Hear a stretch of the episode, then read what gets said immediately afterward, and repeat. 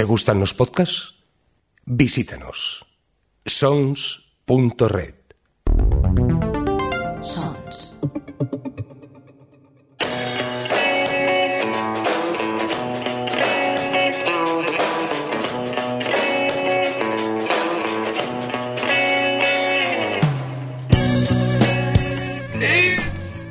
directo, estamos en directo. ¡Wow! ¡Bravo! ¡Qué Estamos ahí en la lima, sí. Estamos ahí, estamos ahí, amigos. Empezamos una nueva entrega de Túnez de la Infancia en un horario atípico, por eso, porque es un horario atípico. Por cierto, Joan, que sepas que estás estrenando un nuevo layout. Mira, que, que- mira a tu alrededor. Mira abajo, mira arriba, qué, col- qué, qué degradado. ¿Has visto qué degradado más bonito, producción?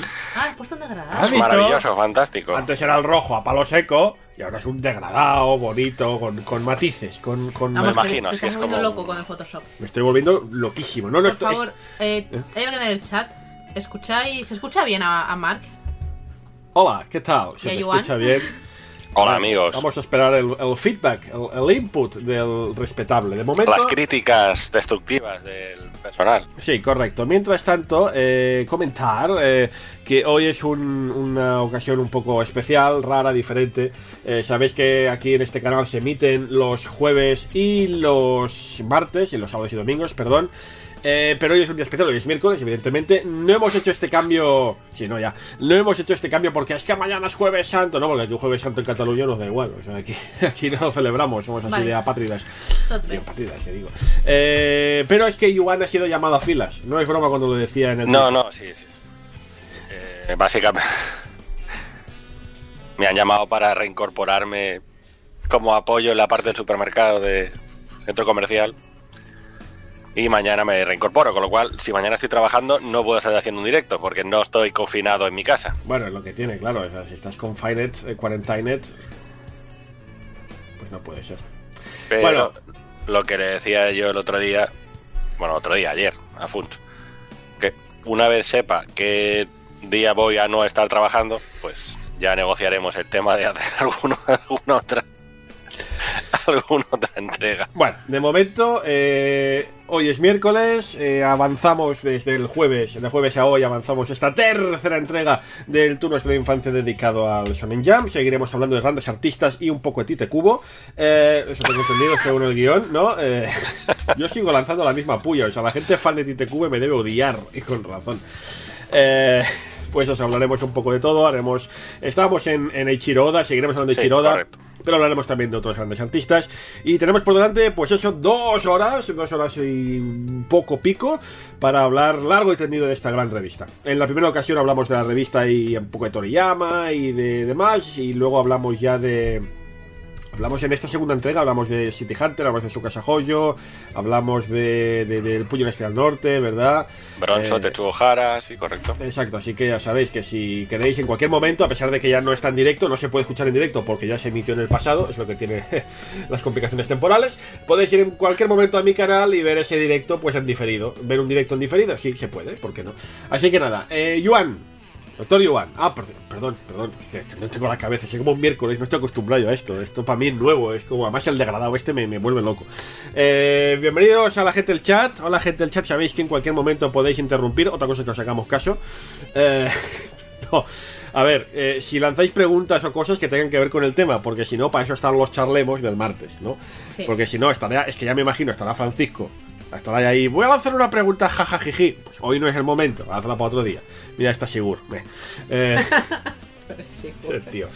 Eh, eh, un saludo a producción, hola producción. Hola, ¿qué tal? Hemos, hemos apurado, pero vamos, hasta un pelo mosca. Yo, yo aún estoy con el café aquí, no, me, no, no tengo nada de comer tampoco. No, pues no, no. no. Hombre, yo, Es que, iría- es yo- que- es que estoy con est- estoy con una amiga al, Ah. al WhatsApp, ya sabes, dramas. Ya, yo, yo iría, yo iría a servirte algo de comer, pero sería un poco feo para los Sí, ¿verdad? espectadores. No, ahora me prepararé algo, no, no hay problema. Aparte, el niño eh, pidiendo poder el Crunchyroll para ver Naruto Shippuden sin openings ni endings. Qué asco, qué asco. Uy, Do- Ay, me Doraemon. gusta esa taza. Ah, Doraemon, por fe, pásame un whisky. Eh, ¡Escolta, Nevita! ¡Un whisky! Bueno, va, pues eso, eh, saludos al chat, saludos a producción. Empezamos ya con. ah, Sería milagroso si acabarais hoy, ¿verdad? No, no vamos a acabar ni de coña. O sea, si mira, si Yuan ya ha dicho que ya está pidiendo el día libre en el, en Ah, el vale, centro perfecto. comercial ese famoso al Mejor, que va. bueno, me- mejor para el chat. Bueno, Venga, vamos a empezar. Eh, Estábamos hablando, eh, si no recuerdo mal, en la última ocasión, de Eiichiro Oda. ¿Qué habíamos dicho de Eiichiro Oda, amigo Joan? Bueno, empezamos, eh, hicimos poquito, hicimos el principio, la verdad. Hmm. Mm, De dónde nació, eh, que, ¿De dónde que? Había trabajo como asistente de un par de gente. Un par, hombre, un par de gente. ¿Qué No, gente? no, y un par de gente y después eh, el autor de Rurouni Kenshin. Ah, efectivamente. Porque, a ver, el tema es que Ichiro Oda, antes de empezar a trabajar por su cuenta, por su cuenta, antes de publicar una serie como autor propio, había trabajado de asistente de otros mangakas, de los cuales a nosotros el que nos suena más es, es Nobuhiro Watsuki, que es el autor de Rurouni Kenshin. Y a. Funs no le suena de nada a este autor, a ver. Nos suena un poquito. Tenemos a Joan, eh, eh, se le escucha un poco como, como, como saturado, ¿eh? Me parece que Mirindo en su casa se está cortando un poco las venas. Me separo un poco el micro. Así está bien, así está bien. Sí. Eh, sí, no, no, no, Nobuhiro Watsuki. ¿Quién conoce a Nobuhiro Watsuki? Bueno, una persona de, de- de trayectoria profesional, profesional, intachable. Sí, Ya fuera- aquí venimos a hablar de la obra. ¿no? Fuera del estudio ya no me meto, porque no hay que meterse, no hay que meterse, Watsuki, no hay que meterse. Eh, pero bueno, que nos quedamos eso, ¿no? Un poco en la... Sí, a ver, básicamente que a los 19 empieza a trabajar ya como asistente del, de Watsuki. Ujú. Eh, comentamos que ayudó a crear un- uno de los personajes, que era el Honjo Kamatari. Ah, sí. el- Y entonces, mientras está haciendo de asistente tal igual, gana el premio Hop Step, que es un premio de, de Shueisha para nuevos artistas. Vale, en ese periodo, mientras está haciendo de asistente, eh, dibuja dos, dos one-shots, dos historias cortas, que son Romance Down, que es básicamente el prototipo de lo que sería después One Piece. Ya se publica. Los primeros personajes ya salen casi todos, ¿no? O sea, sale Luffy... Mm, a ver, Luffy sí que sale, o sea, Luffy es Luffy es Luffy, ¿vale? O sea, el protagonista sigue siendo el mismo, cambian cosillas, pero básicamente es él. Pero salen otros personajes que después modifica para la, la versión ya, digamos, más desarrollada, lo que sería One Piece. Pero sí que Es- coge bastantes cosas de, de estos dos. Es un poco lo que ya dijimos en su momento, ¿no? Que eso es muy tradicional en la Shonen Jump. eh, en grandes de estas colecciones pasó con Uroni, eh, pasó con Tsubasa, ¿no? Que antes de hacer esa gran serie hacen como un prototipo en versión mini, ¿no? Como una historia corta. Bueno, en realidad, sí que todas las series eh, que después han triunfado parten normalmente de un one shot o una historia, un prototipo que por lo que sea ha triunfado, les ha gustado, los editores y han visto posibilidades y lo que hacen es expandirlo ya a una serie regular. Bueno, O sea, una expandir. serie, digamos que... en el caso de Oda no ha expandido, lo que ha hecho así es hacer un... Bueno, ya, a ver... Ya me entiendes. Quiero decir que el tema es que muchos autores van haciendo, van probando, haciendo one shot, lo que les da la opción de, de- tú nos mandas una historia corta, te la publicamos, si la cosa va bien, la gente le mola, pues Mm.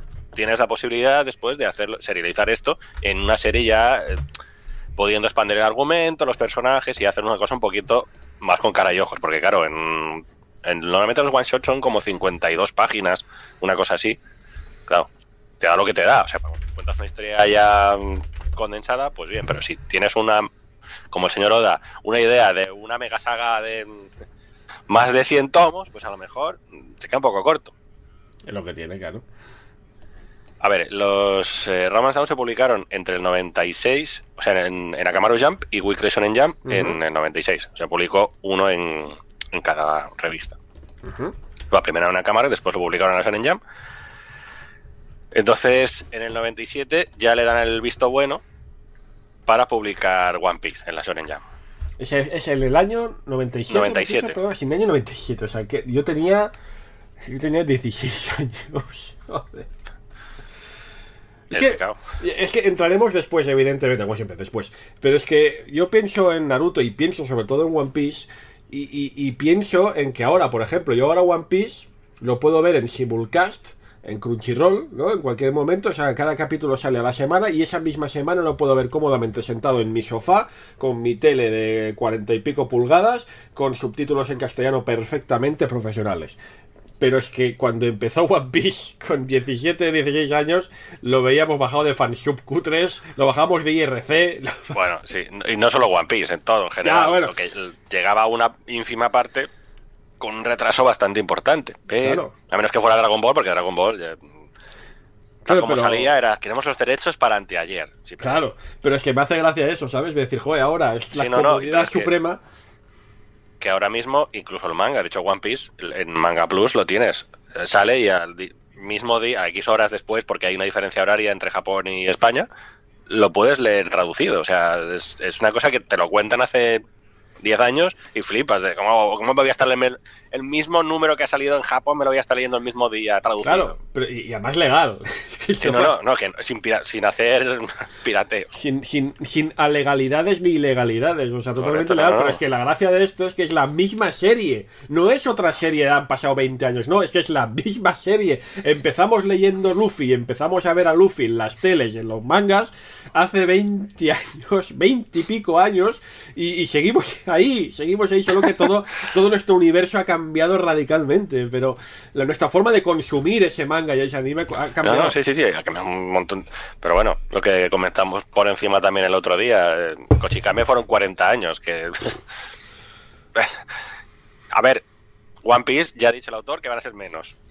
No me ya, ya, ¿no? porque... Ha dicho que teóricamente en los próximos 4 o 5 años se acaba esto. Es que a este hombre le da un tabardillo antes, hombre. No, es que a este le da un parraque. El tío.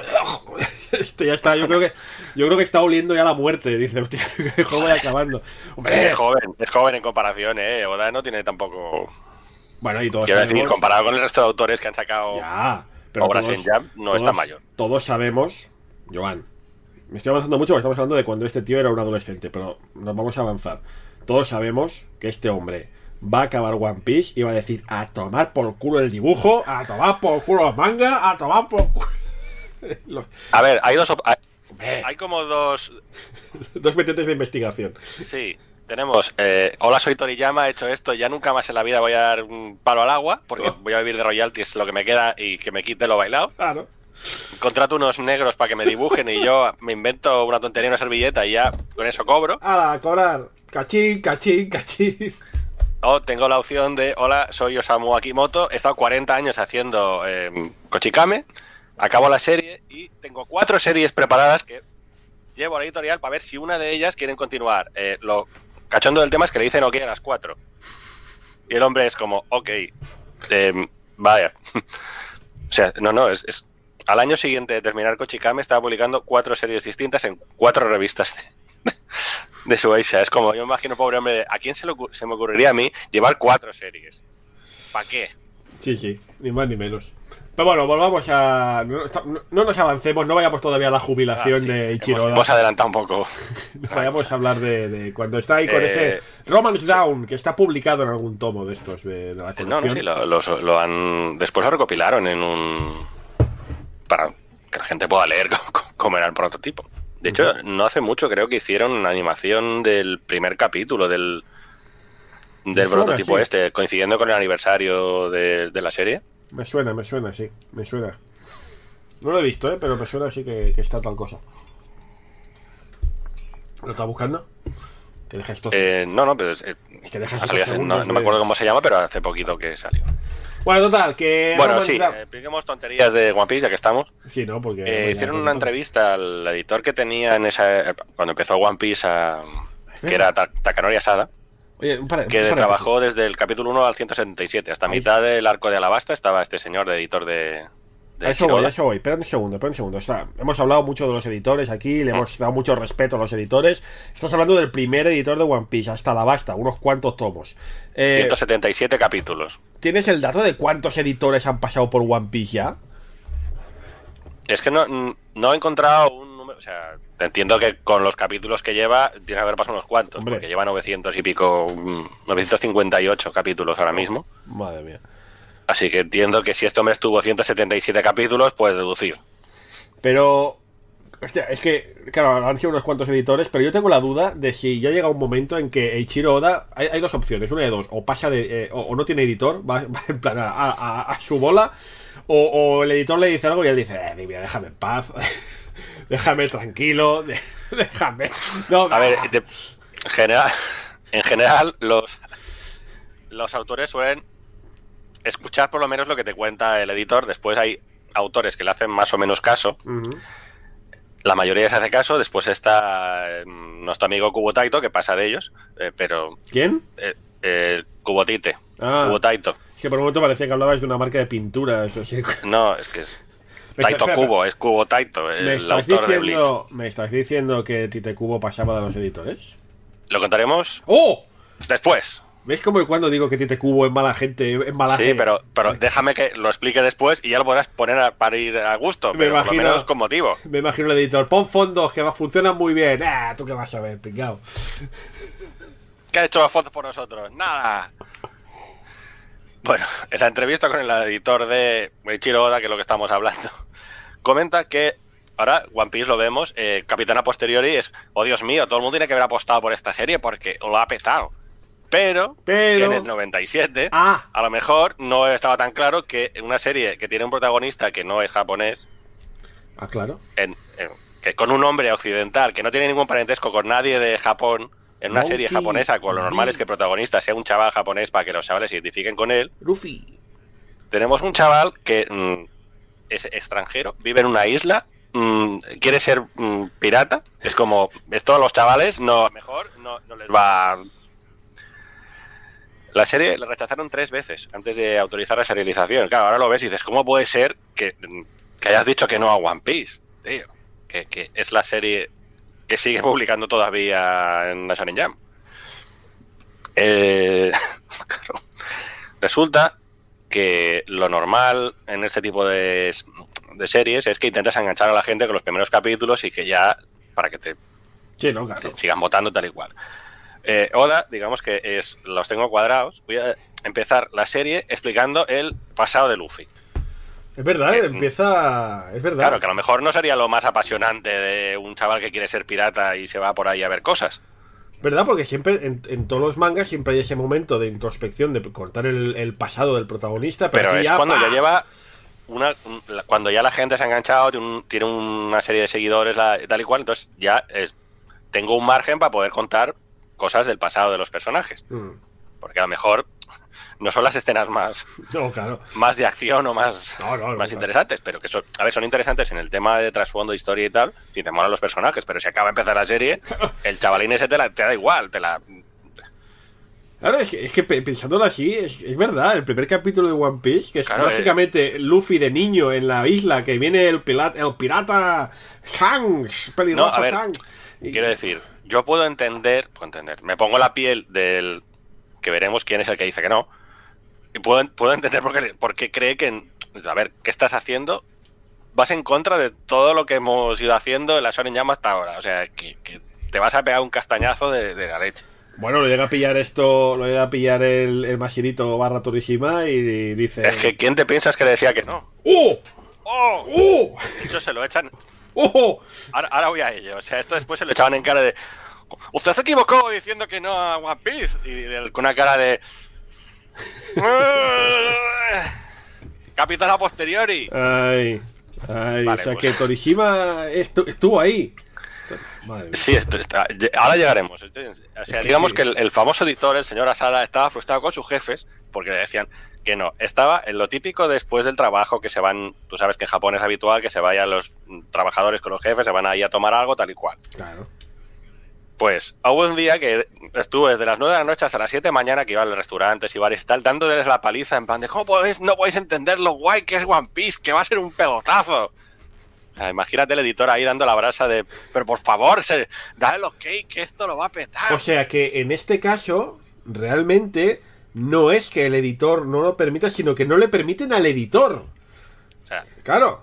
que los superiores, los que tienen que dar el ok a que Claro, claro. el editor presenta la serie y los superiores son los que tienen que dar el ok porque el número de plazas de Claro, claro. el número de series que se pueden publicar tiene un hueco limitado, o sea, Pero- tienes Lo que quiero decirte es que normalmente cuando hay una negativa es del propio editor, es el, es el editor. Sí, en este caso es de- el editor en jefe, Ya. que era Torishima. Ah, en ese momento Torishima era el jefe. Era de editor en jefe de la Shonen Jam. O sea, Uh. imagínate cómo tenía, o sea, hueso duro, ¿eh? O sea, era de... Pinchó en hueso De tres hecho, veces. el, el editor de, de Oda dice que llegaba a soñar por- de, de lo cabreado que estaba, que les pegaba una paliza a, a sus jefes de... ¡Hijos de... ¡Ah! O sea, estaba, estaba, estaba Entonces, frustrado, pobre hombre. Este Vale. tío, este tío consiguió contra viento y marea pelear y pelear por su, por su, bueno, por su, su editado, no sé si se le puede llamar así, y, y al final lo consigue, ¿no? Después de, de- bueno, es que no me quiero imaginar lo que debió pasar este hombre para convencerles. Sí, sí, a ver, por suerte, el, el editor de que tenía en ese momento, Sada, consiguió convencer a otros editores que también estaban allí de, de que realmente la serie tal, y entre todos tu- tuvo como una camarilla de venga, venga Torishima, dar una oportunidad, que esto de verdad que lo va a petar. El otro, "Pff, no sé, no sé, esto no lo veo claro, eh. Hostia, o sea que estaban, hici- uh, hicieron piña, oye, pues tú te vas a reír, no, no, tú te ríes, pero esto es muy fuerte viniendo de la sociedad japonesa, la sociedad laboral japonesa, o sea que, que los, los, los subalternos se pongan un poco... Claro, era como en plan de que no se está dando cuenta de que, de que lo- lo- vamos a perder una oportunidad tal y cual, no sé qué, bueno. Pero es que puedo entenderlo, porque al final hemos comentado, comentamos en un Claro, es programa... que después tú lo piensas, claro, es lo que decimos. Nosotros lo estamos viendo desde la el punto de vista Sí, del capitán sí, a posteriori, que es muy fácil de saber que esto ha triunfado. Pero es que... Pero tú ponte en el papel de un señor que está publicando una revista que tiene que vender un X y tú le traes una historia que él piensa que eso no va a ningún lado. No, y es que lo que te iba a decir, entiendo perfectamente ese punto. Lo entiendo porque comentamos aquí hace dos programas. En el primer programa de nuestra infancia dedicado a Shonen Jump, dijimos: Torishima es un tío que no, se- no tenía ni idea de manga, pero se dedicó a empollarse todos los mangas de éxito de su época para sacar esa fórmula. Esa fórmula de éxito del manga. El manga triunfa porque hay X, Y y Z. Claro, tú le estás, le, le estás poniendo una variable nueva que él Exacto. no lo ve claro. Es que One Piece, si te fijas, realmente es un manga que se salta todas las normas, casi te diría, básicas de la publicación de mangas en el Shonen Jump. Es algo nuevo, es diferente, no cumple nada, ni siquiera en el principio. No cumple nada. Con razón Torishima, que no cuadra en su, en su ecuación, dice que no. Claro, a ver, después ha tenido suerte que ha triunfado y se ha llevado el gato al agua, pero podía haberse pegado un castañazo de la hostia. Qué Porque fuerte. claro, lo que tú dices, es nuevo, es diferente, ¿vale? En este caso, a- la gente al final ha enganchado, ver, la historia está muy bien, lo desarrolla muy bien, transmite una serie de valores que después sí que tienen que ver Claro. con lo que es la Shonen Jump, pero en el momento, bueno. cuando empieza la serie, que le presenta tres capítulos, claro, el tío es como, ¿qué me estás contando? Empieza la serie, el chaval, me cuentas el trasfondo, esto a la gente no le va a interesar para nada. Pero es verdad, ¿no? O sea, al final, si hay un manga que cumpla los tres preceptos que hablamos en el Jam, ¿no? Hablamos de la amistad, la superación y cuál era y el ganar. Eh, One Piece es de los que más. Pero ha sido eso, como dices tú, ha sido a posteriori, a base de desarrollar la historia. Claro, a ver, al- quiero decir, echas la vista atrás y ahora es muy fácil de ver. Oh, Dios mío, ¿cómo puede ser? Porque, claro, lo estás viendo con 20 años de, de recorrido de la serie, pero tú cuando empieza el, el editor en jefe no se puede arriesgar así de buenas a primeras a publicar lo primero que viene. O sea, es Shonen Jump, es, es la Weekly Shonen Jump, no es la revista del... Yo, con, con todos mis respetos, Sí, sí, sí, sí. es, es el... Claro, claro. Es que es el tope, es, es la revista Bueno. semanal para chavales más importante. O sea, ahí tienes que tener un mínimo de calidad. Ya se sabe que cuando haces algo diferente, pues una de dos. O triunfas o te vas al hoyo. O Y te, este me- caso, te metes una leche de, Estoy, importante. estoy convencido que en el pasado, claro no, claro, no hablamos de ellas porque no ha sido así, pero habrá habido otras series que habrá pasado lo mismo y al final no han triunfado, se han ido al hoyo y nos hemos olvidado de ellas, ¿no? Pero Sí, Ichiro no, no. O autores que han tenido series que tú lo ves y dices, ostras, pues no está. Tú te, tú te las lees después, no, no estaba mal, tal, pero por lo que sea en ese momento no encontró un público, digamos, Mm. que le apoyara. qué fuerte. Pero o sea, ha pasado, hay series que se adelantan a su tiempo y en ese momento la gente no las, no las ve, no las compra y después con los años les digo, encontró una serie que es la leche. Y Torishima, tú, bueno, tío. ya, pero en su momento, por lo visto, no, porque no vendió un torrao. El Torishima, tío. Me me has dejado loquísimo con esta Sí, historia. entonces, a ver, también hay el, típico comentario de estos destructivo de Torishima. Le entrevistaron una vez en la tele y una de las frases que soltó, que la sacan siempre de contexto, es de eh, un que no vende es basura para un editor. Entonces, claro, es como. es, es- es- está ahí el señor, ¿vale? Es, es, lo que es, pero es, es un hueso muy duro, ¿vale? O sea, si no lo tienes muy claro, eh, ponerte a malas con Torishima mm, no sea mejor política. Pues bueno, tuvieron valor, ¿eh? Por Sí, no, no. editores De hecho, cuando le dieron el ok a la serialización, el Oda, que los tiene cuadrados, no los siguientes, son con melones, le dijo a Torishima, eh, si One Piece se vuelve popular, se asegúrese de que de, de admitir que, que se ha equivocado. Es como, ole, ole, ole. ¿Sabes? ¿No? Es como, Oda, los tienes, los tienes como melones, tío. E- Eiichiro Oda ha demostrado en, en- Hablaremos también ahora, porque estamos hablando de este personaje, que es, es que es un personaje. Mientras que la mayoría de artistas de manga, más o menos, dentro de lo que cabe, pasan desapercibidos, ¿no? No se dan mucho a conocer, siempre están un poco en el misterio. Mira, mira Kishimoto, que siempre ha estado ahí como en un halo de misterio. Eiichiro Oda, no, Eiichiro Oda le encanta, a pesar de que con ese horario criminal que tiene, no sé cómo lo hace, pero Eiichiro Oda le encanta salir a jugar. Le encanta salir a hacer las locuras. Yo recuerdo, sin ir más lejos, que ha hecho incluso de, de, sei- de Seiyu en su, en su serie. en- ha hecho de. Ha, ha puesto Mm. voz a personajes de One Piece. O sea, no, tío. Ha hecho algún cameo, sí, Sí, de- pero un personaje de estos Ah, claro. secundarios, tal, pero. Pero el tío se apunta a todo, ¿sabes? Se apunta a las movidas, sale en la tele, sale a. Lo que le pidan, el tío encantado a la vida. O sea, sale a jugar. es No, fantástico. a ver, está, está bien que haya también variedad de- dentro de los autores. Quiero decir, si todos fueran iguales, a lo mejor para un trabajo creativo como es el de hacer manga, está bien que tengas un poquito también de diversidad en los autores. Qué fuerte, Joan. O sea, el tío que le plantó cara a Torishima. Es que No, no, es- pero es que es el- increíble. esto continúa porque, claro, Hombre. nosotros sabemos que One Piece triunfó. Pero en ese momento no. No, no, pero te- quiero decir, claro, la serie empieza, el tío le dice, a ver, vale, que me, han- me has realizado tal, yo confío en mi serie, sé que esto va a ser la, la- y el otro, claro, va a decir, ok, Eh. Bueno, chaval, no te queda de comer aquí todavía, pero ok. ¿Qué pasa? One Piece lo peta, ¿vale? Se convierte en un éxito tremendo. Eh, y entonces, tú- como hemos visto en Bakuman, resulta que a, a fin de año hay la típica Ah. fiesta cena que se reúnen los autores, editores, tal y cual. Todo pa- pagado, eh. Todo pagado. Todo pagado. eh. Si habéis leído Bakuman, sabéis que, que esto ocurre. Ah, Bueno, Joan, es la fiesta de la fiesta de curro de Navidad, o sea, tampoco hay Sí, que bueno, darle pues más vueltas. Los Shonen Jam también ocurre, ¿vale? Claro, O pues sea, tú a ponerlo imagínate, tú imagínate una cena, una cena de Navidad que te sientas en la mesa, tienes al lado a Ichiroda, al otro lado a Kishimoto, delante a Toriyama, al otro lado a Katsura. Igual, igual, igual que la fiesta típica de tu empresa, igual. Lo mismo normal, lo normal. Entonces, claro, recordemos, con estos antecedentes, One Piece está triunfando. ¿Cuál no sería la sorpresa de que Oda va a hablar con Torishima? En la, en la fiesta. En la fiesta, y todo el mundo, todo el mundo en la fiesta. Y claro, se lo recuerda sutilmente de Oh. ¿Qué, Torishima? No me tienes que decir nada, no me tienes que decir nada, no me tienes que decir nada. Y Torishima dice, está bien, está bien, ha ganado Oda, estás contento, ya, estás contento que lo he reconocido. Es la única vez, imagino, que Torishima ha, ha dado su brazo a torcer, ¿no? Porque. Digamos que eh, normalmente acierta. ¿vale? Ya, ya. El- en, su, en su trayectoria lo normal es que acertara. Para una vez que se equivoca... Bueno, suerte, quiero decir, también al final autoriza la publicación. No, claro. Quiero decir, también le tuvieron que convencer los otros de, bueno, a ver, dar una oportunidad que a lo mejor, si tres editores me están diciendo de que esto va a ir, habrá que, dar- habrá que intentarlo. Bueno, Y el, edi- el editor que tenía Chiroda, que es el señor Asada, se, alegró lógicamente de que, de que Torishima reconociera de que se había equivocado. ¿se sabe este señor que hizo después, este Asada? Eh, ¿Lo tienes por ahí? editor en ma- eh, lo que pasa que ahora no lo tengo a mano, pero creo que ha estado editor en más series. Igual que Torishima será eternamente conocido, aparte de todas las cosas grandes que ha hecho, será eternamente conocido como el tío que editó Dragon Ball.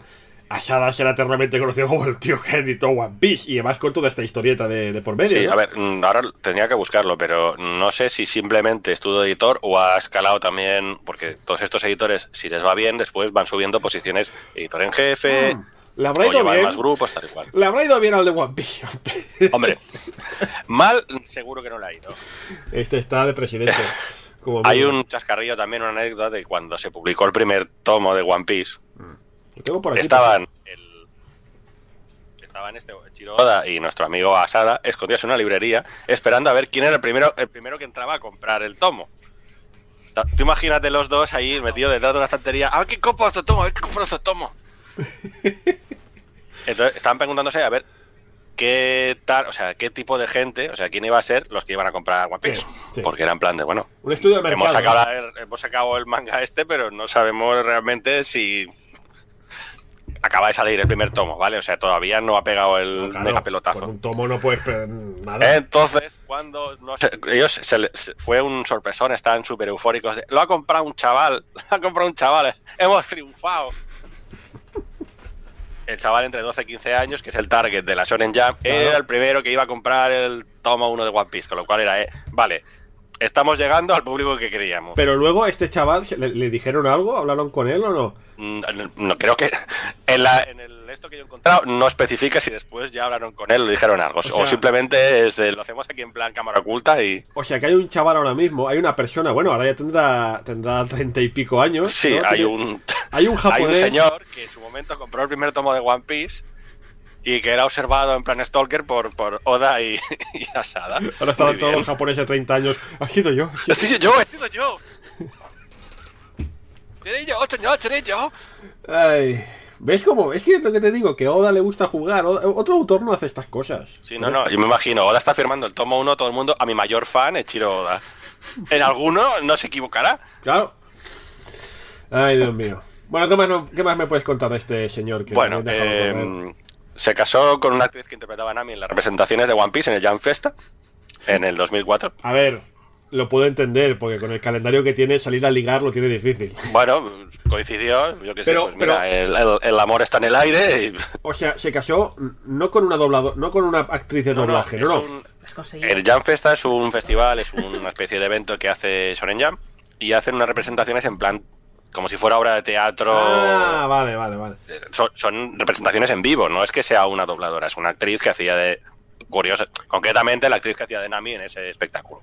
Bueno, pero es que, pero, o sea, si tiene que hacer de Nami en la vida real, ¿hace de Nami mm, en los primeros años o Nami en los posteriores años? Porque A ver, sabemos era en que la- 2004. La, Nami, la Nami de hoy es una Nami anatómicamente imposible. Vale, Las costillas no aguantan 2004, ha pasado un tiempo. eso. ¿vale? Las sí, costillas que no aguantan eso, por Dios, que es que se ha pasado. O sea, Ichiroda se le ha ido la olla con el tema Sí, digamos que femenino, eh, pero bueno. también tiene un estilo de dibujo que es muy cartoon. Ya, ya, pero joder. Porque después me vas a decir tú que Frankie es muy normal, tiene unas proporciones claramente normales también. Pero ese es el Len de Castefa, no pasa nada. Quiero decir. La nariz de Usopp no pasa, ahí, ahí tiene un napión que hace metro y medio, ahí no pasa nada. ¿Qué más? ¿Qué más? Amigos, trae amigos. Vale, eh, es amigo de eh, Hiroyuki Takei, que es el autor de Shaman King, Ajá. ¿vale? Sí. Y de Miki Oito, que es otro autor de manga, desde que te lo- eh, todos estos trabajaron de asistentes en Ruroni con nuestro amigo Watsuki. Mía, vaya equipo. Vale, o sea, el autor de Shaman King también estuvo de asistente Vaya. al ciclo sin fin, este que decimos, de Vaya asistentes autores. Sí, sí. Y es amigo de Mitsutoshi Shimabukuro, que es el autor de Toriko. Uy, no, mira, no me hagas hablar de Toriko. No, pero quiero decir, tiene amigos que son autores de la Shonen Jam, es Sí, sí, también pero- autores de Shueisha en general. No me hagas hablar, no me hagas hablar de Toriko. Vale, pues no hablaremos de Toriko. No, no, no, no, no, no. Pero, o sea, es que leí Toriko que, que, bueno, la editaron en España, que editaron dos tomos a la vez, en plan, copa dos tomos, no precio de uno. Y yo, venga, tope. De hecho, estuve en la presentación, eh, gracias a, a Mission Tokyo, pudieron la presentación de Toriko que hicieron en, aquí en Barcelona. Toriko, Y- tío, Toriko. Hostia, Toriko. O sea, Toriko, Toriko, Tico. Es- o sea, mira que he visto. Mira que he visto mangas que copian a One Piece. Pero lo de Toriko. es que no, yo no, bu- yo no busco el One Piece, yo busco el menú definitivo. Venga, hombre, anda, a tu pueblo. El tío. Venga, hombre. O sea, pero es una fusilada. ¿Sí o no? ¿Lo has leído? A ver, Ostras. entiendo que. Pero pavo, o sea, no es, yo no me creo que, que Oda sea amigo de este tío, pero debe pensar, este de copión asqueroso, déjame, o sea, el- el- yo creo que el de, el de Toriko dice, sí, sí, no, Ichiroda es amigo mío, y otro, que no, que déjame, que yo no soy amigo tuyo, que no, me no, que vaya fusilada, que vale, sí, que la historia no tiene nada que ver, pero en el fondo es lo mismo, es lo mismo, el, pirata que quiere ser pirata, el, el menú que quiere ser menú, y, qué sé. A Ah, ver, me el chaval que quiere ser el mejor en su campo tampoco es un tema completamente original, ¿eh? La Shonen Jam. Pero no es eso Quiero igual, ser el number no. one, quiero ser mejor de todo el mundo. eh, No, espíritu de igual, superación, no. nunca, ¿eh? Mi Shonen Jam. Eso de, no, es que no sé si conocéis al público de qué va Torico, pero es, es esto como que va buscando el.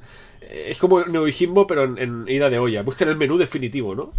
Y son tíos. Y van derrotando a bichos para comérselo. Sí, sí, porque sí, crean sí. los menús, es como. Ah, bueno. Pero vale, o sea, sí, el argumento y todo no tiene nada que ver, pero la, no sé, yo creo que también. eh, de la misma manera que, bueno, que, que Toriyama en su día y otros autores han, han permeado a los que han venido después con su estilo de, de no solo de dibujar, sino también de contar historias, Oda ha conseguido lo propio. Y Mm. Hombre, ha hecho que haya. Con 20 años mm, Claro. publicando, lo normal es que hayan Y- bastantes autores que estén influenciados. Claro. decir. Y bromas aparte, ahora en serio, eh, yo creo que Toriko es una clara influencia que tiene. Sí, bueno, sí, sí, que está One influenciado por One Piece, es evidente. Que, o sea, que se nota que el autor de Toriko será amigo suyo o no, pero es- es- se nota que es un fan de la serie sin lugar a duda. Seguro. Pero yo sé que Ichiroda tiene un amigo más molón. Más Sí, que sí, bueno. el de Shaman King y el Toriko. Tiene un amigo más Tiene, un amigo y también Biggest Rival, esto de, Sí, típico de los shonen, Es su que es vegeta, ¿no? nuestro, nuestro amigo Masashi Kishimoto, el autor de Naruto. O sea, Ichiroda es Goku y, Kishimoto es Vegeta. Sí, Es el Vegeta de es el. Vegeta, es el Vegeta de la serie. Es que luego la rivalidad, oh Dios mío. Sí, porque, oh Dios mío, ha llegado. Eh, ¿Qué es este Oda? Que no pinta aquí nada. Yo en realidad soy el mejor. No, no. A ver, en realidad tiene, una, rival- una rivalidad sana, ¿vale? Son amigos tal. De hecho, lo que explicaba es que si iban. Como uno saca una cosa, el otro es de tengo que hacerlo igual o mejor y no puedo utilizar la misma. Claro, explicaba Kishimoto Sí. que el tema este de la rivalidad, rivalidad que tiene con, o que tenía con, con Oda, lo que hacía es que eh, una vez había sacado una cosa a Oda, él tenía que buscarse la vida para no hacer lo mismo en su serie. Entonces lo que le, le obligaba era como darle vueltas a las cosas para intentar no... Porque a veces le pasaba, que le pisaba a Oda cosas. Sí, Yo, yo leí lo de. También. Yo, le- yo leí lo de Sanji, ¿no? Lo de. Hmm. Lo de Sanji, que claro, o sea. sí, que eh, originalmente le iba a poner... Sanji Claro. no se iba a llamar Sanji, se iba a llamar Naruto porque, Porque, tiene claro. el- la forma esta en la ceja. Es cocinero. Y tiene esta ceja en forma de caracolillo. Y dice, De Naruto, pues, dilo, esta- porque Naruto tiene esa forma. Pues está claro, mi cocinero se llamará Naruto. Oye, Chiroda, no te lo vas a creer, pero hay un, joven, hay un joven aquí con gran proyección social que está preparando un manga Bueno, que también. se llama a ver, Naruto. el prototipo de Naruto se llamaba Naruto. Quiero decir que a lo mejor es. ¿Te acuerdas la serie del, del one shot aquel que salió que era Naruto? Pues te, lo, te vas a reír, pero vamos a publicar la serie. ¿te imaginas que Sanji se hubiera llamado Naruto? a ver, no es. Habría pasado hace 20 años y no nos estaríamos tampoco dando tanta vuelta. Oye, pero- que bromas aparte, que es verdad. O sea, tú lees las páginas de Naruto, las páginas de One Piece, nos hemos leído los- todos los dos mangas a tope. Y, y es verdad que se van viendo como cositas, ¿no? Siempre se lanzan Sí, algún homenaje, alguna. se van aprovechando, se hacen homenajes y tal. De hecho, explicaba que en el cuando acababa ya la serie de Naruto, en el capítulo 766 mm, hace como 200 capítulos de, de- Sí, de bueno, One claro. Piece. Sí, ya. eh, se publicaba con los últimos capítulos de Naruto. Está más, se publicaban a la vez porque están publicando la Shonen Jump. Claro. Oda incluyó, esto me acuerdo que en su época cuando, cuando estaba pasando lo vimos Sí, sí, sí. que se hizo como bastante eh, eco de esto. Incluyó un mensaje oculto y otros homenajes a- felicitando al, al autor de Naruto por, pues, por su serie tal y cual. Vamos, que, es- Acabando, felicitándole tal. Muy que bien. son, que son rivales, pero son, son buenas personas. Sí. Estos dos sí se llevan bien y son. se van se van animando uno a otro. De hecho, te, eh, te explicaba eso, que como era la rivalidad en plan de tenemos que mantenernos ahí, tal, en una manera de, con tantos capítulos Claro. a sus espaldas, de intentar seguir sacando. Pero- ¿Sabes si era una rivalidad rollo como la que tenían Toriyama y Katsura que se llamaban? Se llamaban y se... de, Oye, que es que no sé qué hacer, no sé cómo seguir esto, dame una idea. El otro le daba la idea y se iban ahí...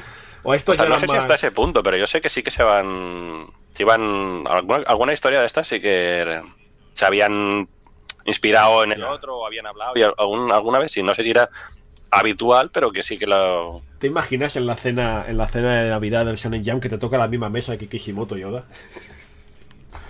¡Son unos cachondos! Sí. Y a otro lado tienes a, a Kubo Taito. ¡No! ¡No, no, no, no!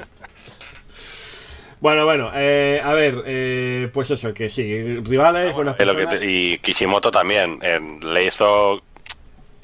Aprovechando los últimos capítulos, también lo mismo, le hizo un homenaje a, a su amigo Oda. Y salía al final del todo Boruto haciendo el, el, el logo de los, de los piratas del sombrero de paja en la montaña. Encima de la cara de Naruto. ¡Pah! Bueno, eh, es, es bonito. Bueno, y también se hicieron ilustraciones y todo. Si no, Sí, no, no, es decir- bonito. Se nota que había buen rollo, que no era en plan lo hago obligado y tal. Eh, también, ya es un tema que no es tan no es tan bonito, pero es bonito por otro, por otro motivo. Un segundo, Joan, es que me hace gracia un comentario que ha dicho Nacho en el chat que dice: Siempre he dicho que de las series manga creadas por autores que se criaron con Dragon Ball, que es el caso, eh, One Piece se quedó con la parte divertida y Naruto con las hostias. Bueno, a ver, Sí, no. One Piece también tiene sus, Claro. sus peleas, ¿eh? quiero decir. Tela también, con algunas, ¿eh? No, no, no es un manga de diplomacia de vamos a resolverlo hablando y sentándonos en la mesa. O sea, estaría bien como manga, pero no es Piece.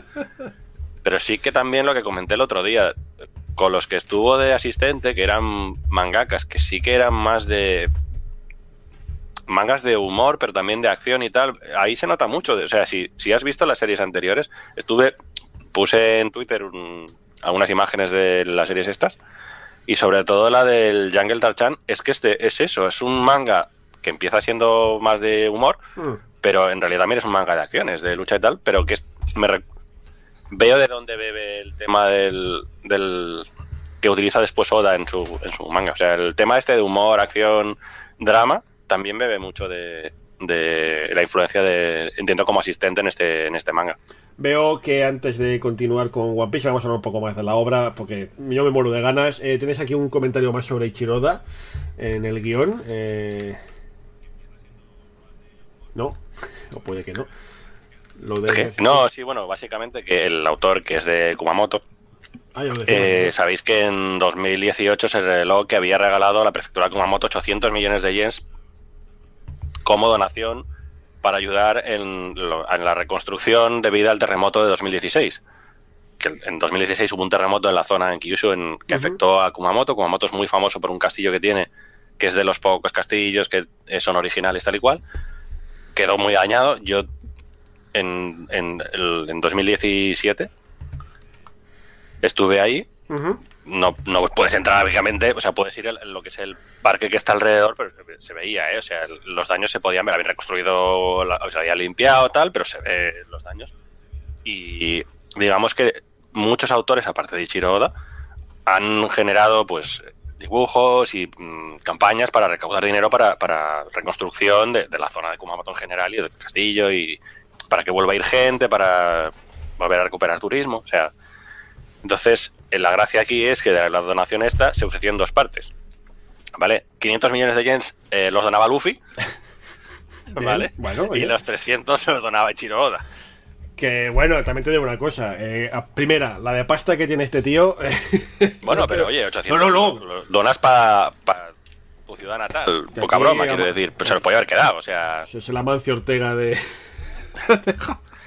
Y Pero que bien, que, desde entonces ha estado haciendo, pues eso, mensajes de apoyo, arte para productos locales, eh, participa en el proyecto de reconstrucción One Piece de Kumamoto, que pues, pues eso, tiene como una fundación, hace cosas. Sí, eh, o sea, o sea, yo, yo entiendo que sí, que Ichiroda tiene una de pasta para aburrir, pero es pasta, es, es mucha pasta, ¿eh? 800 millones de yenes, es mucho dinero.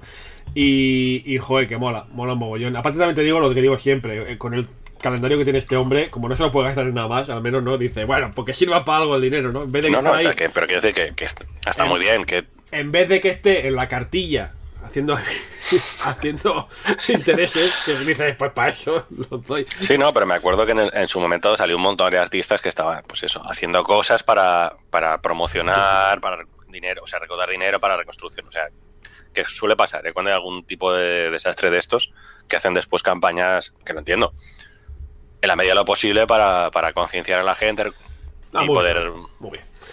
Joan, eh, hablemos de One Piece. O sea, hablamos ya un poco la semana pasada, pero es que es que One Piece es un manga, es un manga tremendo. O sea, esto es así. O sea, ya comentamos que una de las gracias que tiene es que eh, Ichiroda ha sido los únicos que ha empezado un manga sabiendo cómo iba a acabar.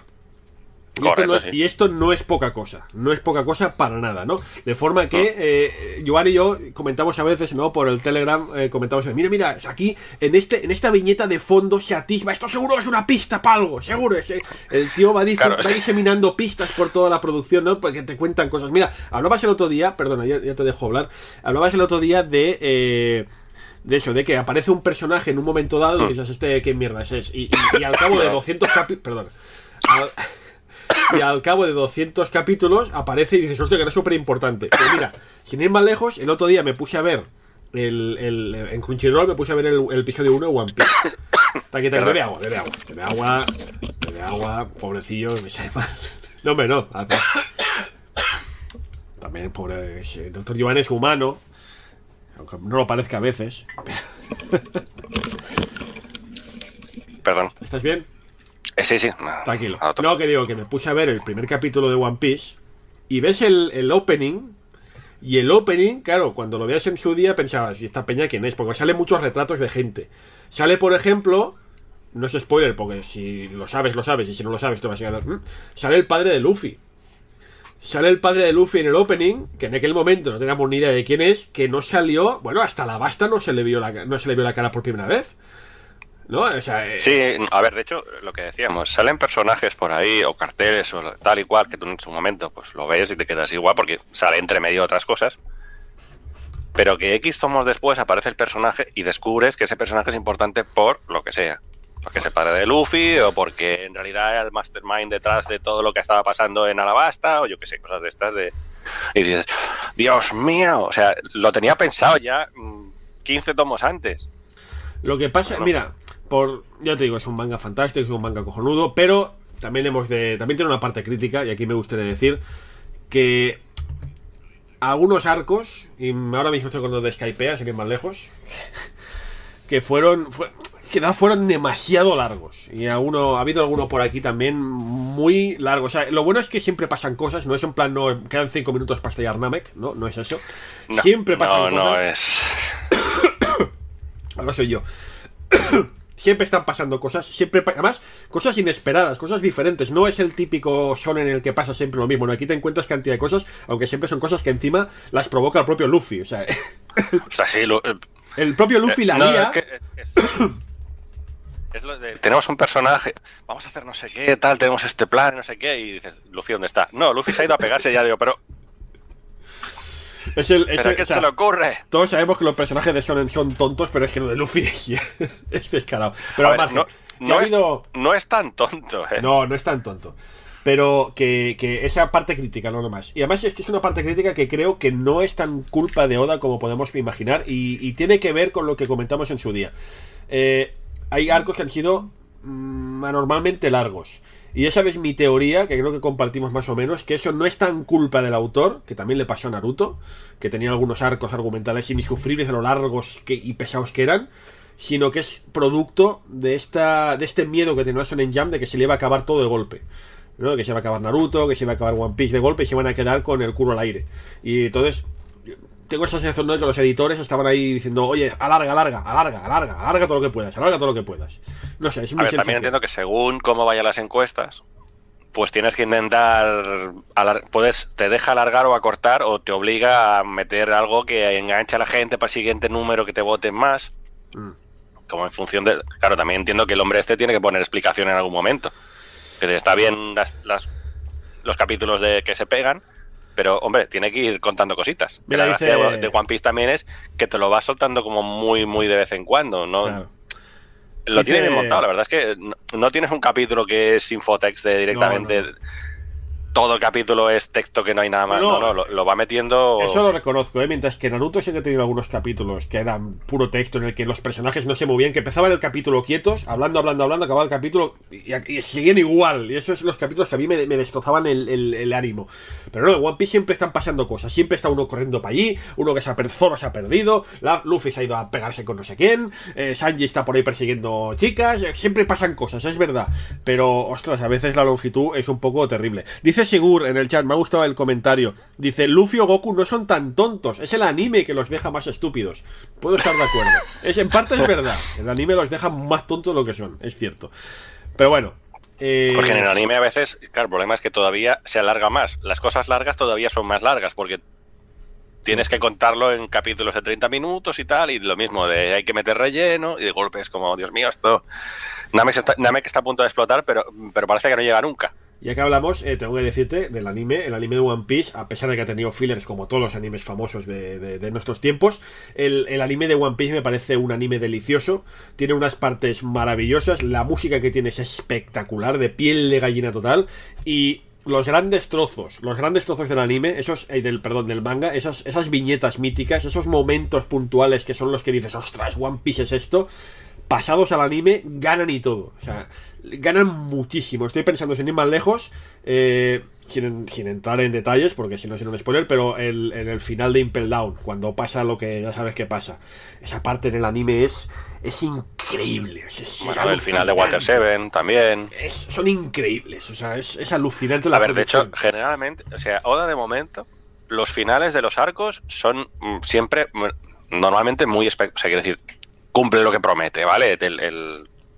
el desarrollo, el final del, del, arco siempre suele ser muy espectacular y siempre más o menos te quedas contento o no, depende de lo que ocurra, pero quiero decir que por lo menos no te, no te quedas como, pues vale, pues has acabado el arco, ok, vamos a los siguientes. Siempre te, te impacta, digamos. Sí, sí, sí, no, siempre lo clava, lo hace muy bien. De hecho, la crítica que yo vi o he podido experimentar, o sea, normalmente Oda, la gente le le alababa siempre de que era capaz de meter un montón de personajes haciendo cosas en distintos sitios y que todo lo, lo coordinara y que más o menos pudiera seguir la acción y que fuera como un conjunto bastante tal. En la parte de Rosa la gente se quejaba de que aquello a lo mejor se había ido un poquito de mano. Pues mira, te digo una cosa, precisamente lo hablaba el otro día con producción. Estábamos viendo, en, en Crunchyroll están poniendo la etapa de Wano, se llama así, Wano, el país de Wano, eh, y estábamos viendo el opening, y claro, en el opening salen un montón de personajes. Y me acuerdo que producción me dice, ¿pero cuántos personajes hay en One Piece? Y digo, esto no, ahí, ya, están, estamos en los miles. O sea, hay mil, mil y pico personajes ya. Y lo mejor del caso es que Eiichiro Oda es tan bueno tan asquerosamente bueno que es que no repite ni de asomo nada. O sea, todos son diferentes, todos tienen su personalidad. Ah, ¿Cuántas frutas prohibidas ha, ha reproducido ya este tío? Yo pensaba, es imposible hacer más frutas prohibidas. El tío sigue sacando frutas prohibidas. Es bueno, y en el último en el último arco ya has visto lo que ha pasado con. Sí, sí, pero, pero que es alucinante. Y el tío sigue sacando personajes. Cada arco, como mínimo, salen, yo qué sé, 15 malos, eh, 10 personajes nuevos. Eh, y nunca se repiten. O sea, esa capacidad. No, no, no, no.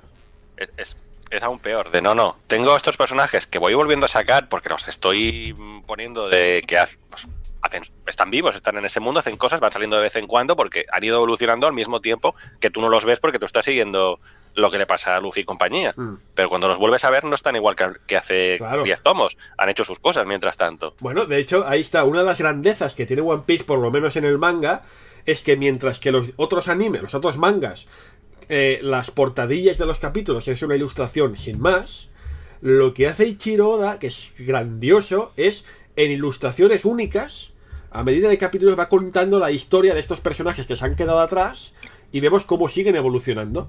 Pero a base de ilustraciones puntuales, en plan, yo que sé, pues, eh, el, por ejemplo, la, la, princesa Alabasta, ¿no? ¿Qué hizo después? Pues hay una serie de portadillas que te explican qué pasó después. De forma que cuando vuelve a aparecer al cabo de literalmente 300 capítulos, pues hay un cambio, pero sabes por qué ha sido ese cambio, ¿no? Porque lo has visto en las portadillas. Sí, no, está, está muy bien llevado de aprovechar las portadillas de los capítulos como para contarte mini, mini historias de qué está pasando en otras partes de, del mundo. Que está, está chulo, o sea, quiero decir, es una manera, aparte del cuando sale de, de, la propia serie, que salen personajes hablando de algo y se ve que están hablando de algo que ha pasado, utilizar las portadillas para irte contando historias como secundarias mm. de qué está pasando en, en, con otros personajes que han aparecido que a lo mejor no son de primer nivel, pero lo aprovecha ese personaje para que tú veas qué está pasando en otra en otra punta, digamos, del, ¿Cómo, del mundo este. ¿Cómo se llamaba el, el, el, pirata payaso? El. Ah. Boogie. El Boogie. Es que. Boogie es el más grande. Es que sale. ¿Cuántas veces ha salido ya? Es que... yo, yo, creo que le tiene cariño o algo, porque. El, el Boogie es muy, también es muy tonto, ¿vale? O sea, quiero decir, el, no, no lo es. Es, muy, es, es, muy básico, porque es de los primeros que sale, es de los primeros malos que salen. Pero lo va recuperando de vez en cuando para en plan de. Pobre hombre, qué mala suerte tiene. O sea, cuando parece que ha conseguido algo, se le tuerce. O sea, está agafado este pobre hombre. Y mira que, después ves, ¿no? Estuvo con Shanks en la tripulación de, de rollo. Y dices, hombre, entonces tan malo no puede ser, porque, a ver, estaba ahí. Pero, pero está agafado, el pobre tiene un cenizo que no vamos. One Piece es, es increíble. Estaban discutiendo en el chat de no, pero es, es anime shonen eh, de, de, de masa para pasar. Bueno, sí, oye, no, no hay ningún problema. ¿no? No, O es sea, que es un. A ver, todos sabemos- One Piece nunca. tam- o sea, No, exacto. Es, es, un manga de la Shonen. eh, De hecho, es el manga de la Shonen Jump ahora mismo. Claro. Y, No se y esconde. bien orgulloso que está. O sea, quiere decir, está lo que decíamos, está orientado a chavales de 12, 15 años, que lo lee gente mayor porque lo llevamos leyendo 20 años, pero el target original son chavales. Mira, es que One Piece son buenas hasta las películas. Y mira que Sí, difícil. es, es curioso porque normalmente puede haber algunas adaptaciones, películas con contenido original. Hombre, alguna buena hay, pero hay algunas malas. Pero es que en One Piece es que normalmente son buenas. Hay, hay películas. y- Es, es extraño, pero oye, extraño, quiero decir, mejor, ¿no? Pero que tú, tú lo sabes, o sea, ahí te gusta el, el manga o en una serie, oh, es una película. ¡Los Dragon guerreros de Ball. plata! Uf, dices, No, no, madre pero mía. en One Piece hay muchas muy buenas y muy chulas. Porque además también rescatan personajes en, en vez de inventarse personajes sin ningún tono. No, no, no, está- o si está se bien los que- inventan, eh, Ichiro ha tenido algo que ver también porque ha salido a jugar. Sí, ¿no? normalmente siempre está, él está bien porque está, suele estar implicado en, en los productos derivados, o sea, quiero decir, las películas y esto, él está allí como de asesor o de hace diseña los personajes o lo que sea y después pues hace una historia original con sus personajes. Pero que está bien que el hombre por lo menos vigile un poco lo que están sacando de... No solo voy a, voy a meter la mano a ver si me pagan, ¿eh? Me- ¿eh? sino que... Está claro. Nada, hombre. Ichiro da One Piece. eh, no sé si quieres añadir algo más. Creo que poco Hombre, más yo creo que podemos Sí, ¿no? dejarlo aquí, que hemos llegado bien, está aquí, está bien. eh, Sí, aquí lo tenemos de- bien. Vamos Y de podemos hablar bueno. de nuestro amigo Kishimoto, que ¿De sé que Kish- Kishimoto también hay... hablamos? Es que en el guion Hombre, no, como- no está en ese orden, ¿eh? Ya, pero como tú has dicho que eh, yo, si quieres seguimos el orden No, no. original. No, no. No, no, no, no. Yo ah, prefiero hablar de autores buenos.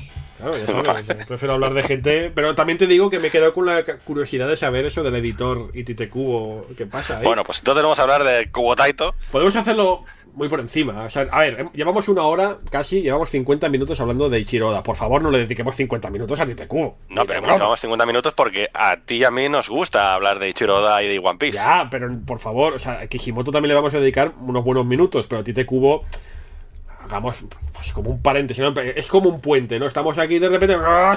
y ahora al final del capítulo Kishimoto vuelve a remontar. Hacemos un poco... ¿Vale? Estoy leyendo en el, en el chat de que efectivamente dijo. Estaba por aquí, a ver si. eh, exacto, Naval Pijo, que dice que le suena que Oda dijo que Boogie es de sus personajes favoritos. Entiendo que le da juego también. O sea, entiendo que Boogie es un personaje fácil de cogerlo ahí en el. Oh, ya he triunfado por fin, ya tengo todo lo que quería, tal. De repente, eh, señor Boogie, que le han venido aquí unos señores a ver. y tú, oh, Es un poco es un poco personaje de Mortalo y Filemón, ¿eh? A veces. Sí, es, es un pupas. O sea, Boogie es un pupas, el pobre. Es un Ay, Dios mío. Bueno, va, venga, eh... Vale, a ver, eh, nuestro amigo Kubo Taito. espera, hagamos un intermission. A ver, Kubo Taito. Kubo Taito es del 77, o sea, Pero- quiero decir, es también pero- de la misma quinta que Oda y Pero pero Kishimoto. Taito, o sea, yo le llamo toda la vida Tite, Tito, Tuti. Sí, Kubo Taito. Kubo Taito en japonés es. Él a veces pone Kubotite, pero se pronuncia Kubo Taito. En japonés, Kubo Taito. Que es su nombre artístico, es Kubo Taito. Ah, su nombre artístico es Kubo Taito. O sea, Taito Ku. ¿Cuál es, Taito nombre, Kubo apellido. ¿Y cuál es Sí, su nombre? Escritura japonés, Kubo Taito. ¿Y cuál es su nombre de verdad? Ni lo sabes ni te importa. A ver, hay autores que no les importa decir cuál es su nombre de verdad y hay gente que prefiere permanecer- en el economato. Vale, vale, vale.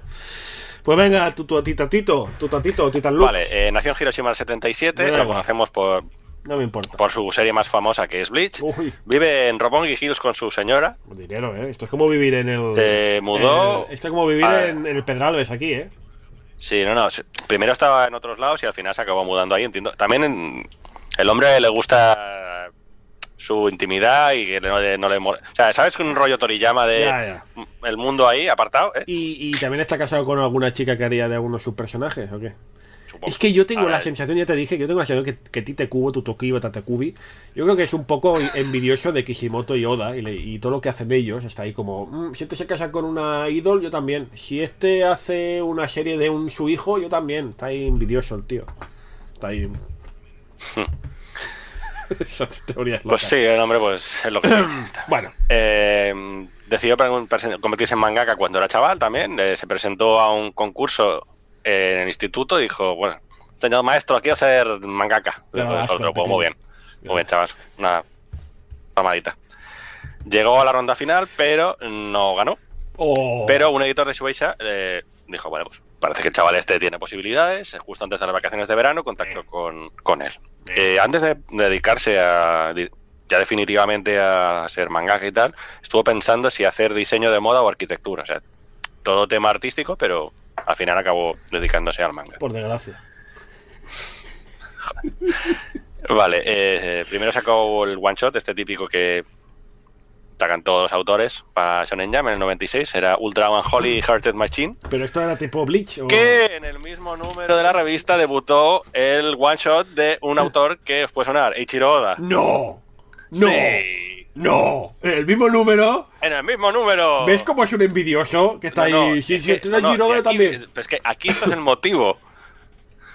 El capítulo de Oda quedó en tercer lugar y, y el Cubo quedó en cuarto. A partir de ahí, Cubo le cogió una tirria a nuestro amigo Oda que tú no lo sabes. Le tiene una manía increíble. Pero en serio, esto es, esto es, esto es en serio. Esto es verdad, no, no, esto es... Pero me está diciendo que en una entrevista a Tite Cubo ha dicho odio a Ichiro Oda. A ver, no lo ha dicho, pero es como, oh Dios mío, no puedo creer que no sea mantequilla. Desde, notamos un cierto resquemor a partir de, cada vez que se nombra este suceso, Pero ¿sabes? De vamos a leer entre líneas. pero, o sea, que, que le tiene ojeriza, le tiene mal, le tiene, le, le pone Le dos velas negras. Le, le- le tiene entre ceja y ceja. Pero si el Oda es un cachopán, es un trozo de- Claro, pero de, este, este Mendundi que ha publicado al mismo tiempo que yo y, eh, me, ha dej- me ha dejado en la estacada. Me ha, Pero ves cómo te me ha ganado. ¿Ves cómo ya, yo ya sabía que Tite Cubo no era, no era buen. A ver, tiene una personalidad, pues la que tiene. O sea, eh, que no, o sea la cosa va, va mejor. Tiene una relación tensa desde el principio con Kazuhiko Torishima, ¡Uh! que en ese momento era editor en jefe de Shonen Jam, que le dijo que tus historias son, mm, son horribles y léete Dragon Ball y Hokuto no Ken y intenta dibujar más de este estilo. ¿Cómo pasó de él? Haciendo amigos. Es lo que te digo de ¡No! Torishima te da un consejo No. y tú te lo pasas por ahí. Pero, pero, pero, pero, pero. eh, A ver, entonces. A ver, a ver, a Torishima no le gustaba One Piece. Entonces hicieron un piña los editores. Y venga, así, a tope, tal, no sé qué. Pero con Tite Cubo. Claro, pero una cosa es que no te gusta tal, pero voy haciendo mm, variaciones tal y cual. O sea, es que te explicaba Ichiroda que fue haciendo va- varios eh, storyboards y tal y cual hasta que ya tuvo unos cuantos que presentó para después para... O sea, que vimos que aprove lo que le criticaba Torishima originalmente, por lo cual tal, él lo aprovechó después para modificarlo y sacar la versión final. O sea, quiere decir que oyó lo que le decía, ¿vale? No, no me he salarializado. Te- Leí una entrevista después que Chiroda comentaba de, con todo lo que me fueron comentando, con la base que yo tenía de los one shots estos, desarrollé unos eh, storyboards de tres o cuatro capítulos, lo típico que tienen que presentar para después les den el ok de la serialización, y lo, lo, lo, lo aproveché todo el feedback este que me habían dado ellos de la parte que no funcionaba, lo modifiqué para hacer la, la versión para aplicarlo después en la versión final. Igualito, igualito que nuestro amigo el. Cubo pasó de todo. Qué asco. Vale, Cubo estuvo tres años dibujando capítulos de One Shot hasta que por fin se realizaron Zombie Powder en el 99. Lo cancelaron con 27 capítulos. Demasiado, en mi opinión. ¿Te acuerdas de Zombie Power? No, Zombie nada, Powder. Nada, no me suena de nada. Yo, lo le- yo lo en, su, en su día lo leí. ¿Tiene fondos? Eh, no recuerdo. No me suena que tuviera muchos, también te digo. Claro, el tema es que después de hacer Zombie Powder eh, no tenía ideas para ver qué hacer. Pero después de que los editores dijeran, seguro que no te ocurre nada después de todo esto, de verdad. Dijo, pues tengo unos bocetos por ahí guardados, espérate que. Y son los que utilizó. De esos bocetos es donde salió después Bleach. O sea, si tenemos Bleach es porque los editores estuvieron ahí Yupi, diciéndole, viva. Entonces, presenta el argumento para nueva historia después de poco después de la cancelación. Se lo rechazan. Pero gracias a Akira Toriyama, ¿Cómo? Akira Toriyama vio la historia y dijo, le envió una carta al Kubo Taito, le dijo, a ver, chaval, sigue intentándolo que, se- que yo creo que tienes posibilidades de que te saquen algo. No tires la toalla tan pronto, tal y cual. Entonces, gracias a eso... Espera, espera, espera, espera, espera, espera, espera, que me va a petar la puta cabeza. Me estáis diciendo que Tite Cubo ya se iba, se estaba yendo por la puerta diciendo, bueno, me voy a dedicar a otra cosa, a la moda, a la arquitectura, da igual. Y viene Toriyama y dice, no, chaval, pruébalo ¡Tú otra puedes, vez. chaval! No, Tienes futuro. ¿por qué Toriyama no se quedó en su casa? Pero me estoy- que- me- yo me estoy, me lo, lo estoy viendo ahora, Toriyama en plan torrente. ¡Tama! Tú, tú tienes futuro. Tú, tú dale, que tú puedes. Yo respetaba a Toriyama, tío, no me podéis decir esto, por favor. Toriyama en el 2000 y, y algo estaba ya sus cosas. Eh, bueno, entonces, la nueva serie que saca, que es Bleach, Sí, es que, es del que- famoso chaval que está en el instituto que se convierte en Shinigami y lucha contra criaturas llamadas Hollows. Es que ¿eh? está hasta Sigur, que um, poco a poco estamos recuperando la relación, Sigur y yo. Sigur está diciendo los, los agujeros de guion que tiene Bleach, que tiene unos agujeros de guion del tamaño del Kilimanjaro, y que, que no se entiende, que son absurdos, que son estúpidos, y, está ahí, yo pienso lo mismo, digo, pues si no tiene sentido el mundo de lo es que... ¡ah! ¡Qué rabia, por favor! No tiene sentido. Los agujeros de guion son enormes, son un agujero negro ahí de... Es que los Shinigami... no-". Venga. Mira, te digo una cosa. Te digo una cosa. Toriyama no es el único culpable de realizar Bleach. Del éxito de Bleach, perdón. No solo Toriyama, también Oren- Orenji Renji también tiene la culpa. Del opening, claro, sí, sí. Porque el opening de, de Bleach molaba un montón. Veías el opening y dices, hostia, qué serie más guapa. Y lo ponías a ver. Si no, yo no habría. Te digo verdad, yo si no llegase por ese opening, no sé si habría visto Bleach. Porque a mí me molaba el opening. Es de lo, de lo bueno que tiene Bleach. ¿Verdad? Los opening y los endings. Exacto. Lo único que vale la pena rescatar. Por eso el chaval no va a ver nunca Bleach, porque como se saltan los openings y los endings, Se la vaya mierda serie. Vale, a ver. eh, Bleach empieza a publicarse en el 2001. Originalmente Kubo dice, bueno, esto va a ser... Mi idea es estar publicando 5 años esta, esta serie y acabó publicándola 15 años. Vale, su idea era 5, o sea, podéis entender que al final el hombre ya es como... Me da, ya quiero acabar esto, me da igual todo. Vale, eh, durante la publicación de Bleach, Kubo viajó fuera de Japón por primera vez. ¿Ah? Lo invitaron en la Comic Con de San Diego en el 2008 y ¿Se fue fue? allí a... Si fue a San Diego a la Comic Con. En 2008 sí estuvo de invitado. Ostras. Qué fuerte. A su primera salir fuera de Japón. Me voy a Estados Unidos, a San Diego, porque me han invitado unos, unos guys muy, muy majos a dar aquí un, un- a una entrevista y tal. Mira, lo dice, señor. lo dice L y estoy totalmente de acuerdo. El primer arco es el bueno. Es verdad. Sí, te- bueno, a- porque es la aparte- idea original que tenía, pero bueno. Aparte de toda la rabia que le puede tener a, a, a Bleach y Kubo, he de reconocer que el primer arco de Bleach, el arco grande, se entiende, ¿eh? El primer arco grande es guay, acaba, y acaba muy bien, acaba súper bien. Pero todo lo que viene después, y además en el anime que se inventaron, o sea, si en el manga ya había personajes odiosos, en el, el- en el anime se inventaron de nuevos. Se inventaron más. El relleno. Y el relleno del relleno. anime. Y el mm. relleno. Pero que, es que además había un personaje que se lo inventaron en el relleno y en vez de cuando acabó el relleno pasar de él, lo siguieron poniendo en el resto de la serie. El pájaro es asqueroso. Pero, o sea, pero ¿en qué cabeza cabe eso, por Dios? Oh, por favor. No, pero el primer arco está guay. Yo me vi el, el primer arco en animado y, estaba chulo. Molaba, pero ya A ver, el primero está muy bien, el segundo se puede ver, está bien entretenido, y a partir del tercero se... Terrible, terrible, terrible. Terrible. O sea, y eso, el primer arco que fueron dos, tres años. No lo sumo. El primer, por lo menos, es que no sé ahora cuánto duró, pero Y ha estado ya 15 fueron años. unos cuantos, ¿eh? Ha estado 15 años, ha estado 11, 12 años de... Joder. Yo no entiendo. Vale, eh, en el 2016 termina la serie en medio de una gran controversia, esto que estamos comentando. Mira, dice, dice él, hasta el arco de relleno es mejor que lo que va después. Pero, o sea, de verdad, Joan, no entiendo. me- o sea, cancelaron series durante el desarrollo de Bleach. Cancelaron series en el Shonen Jump muchísimo mejores que Bleach. Es que no lo entiendo. La gente lo estaba comprando, la gente lo seguía. Estamos sacando merchan a, a piñón. Ya, Aquí hay que recaudar. Ya, ya. ya. Sí, lo que decimos, mm, mientras haya mientras dé pasta, ahí se va a quedar.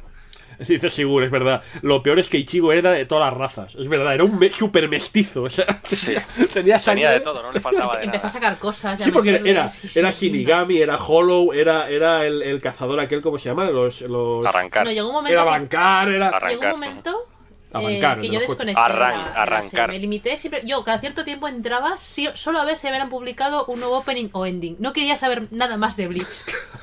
Pues como todos. Era en plan de va. Que no, Joan, que no se es abancar. El que alquila los Abancar. coches.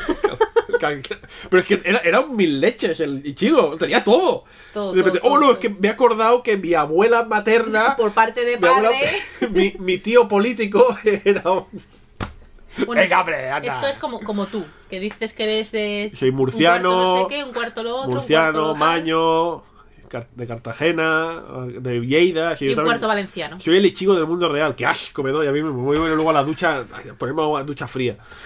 Ah, Bueno, eh, Perdón, Joan, es que Vale, es que bueno, has sí, tocado que- hueso. Has tocado hueso, tío.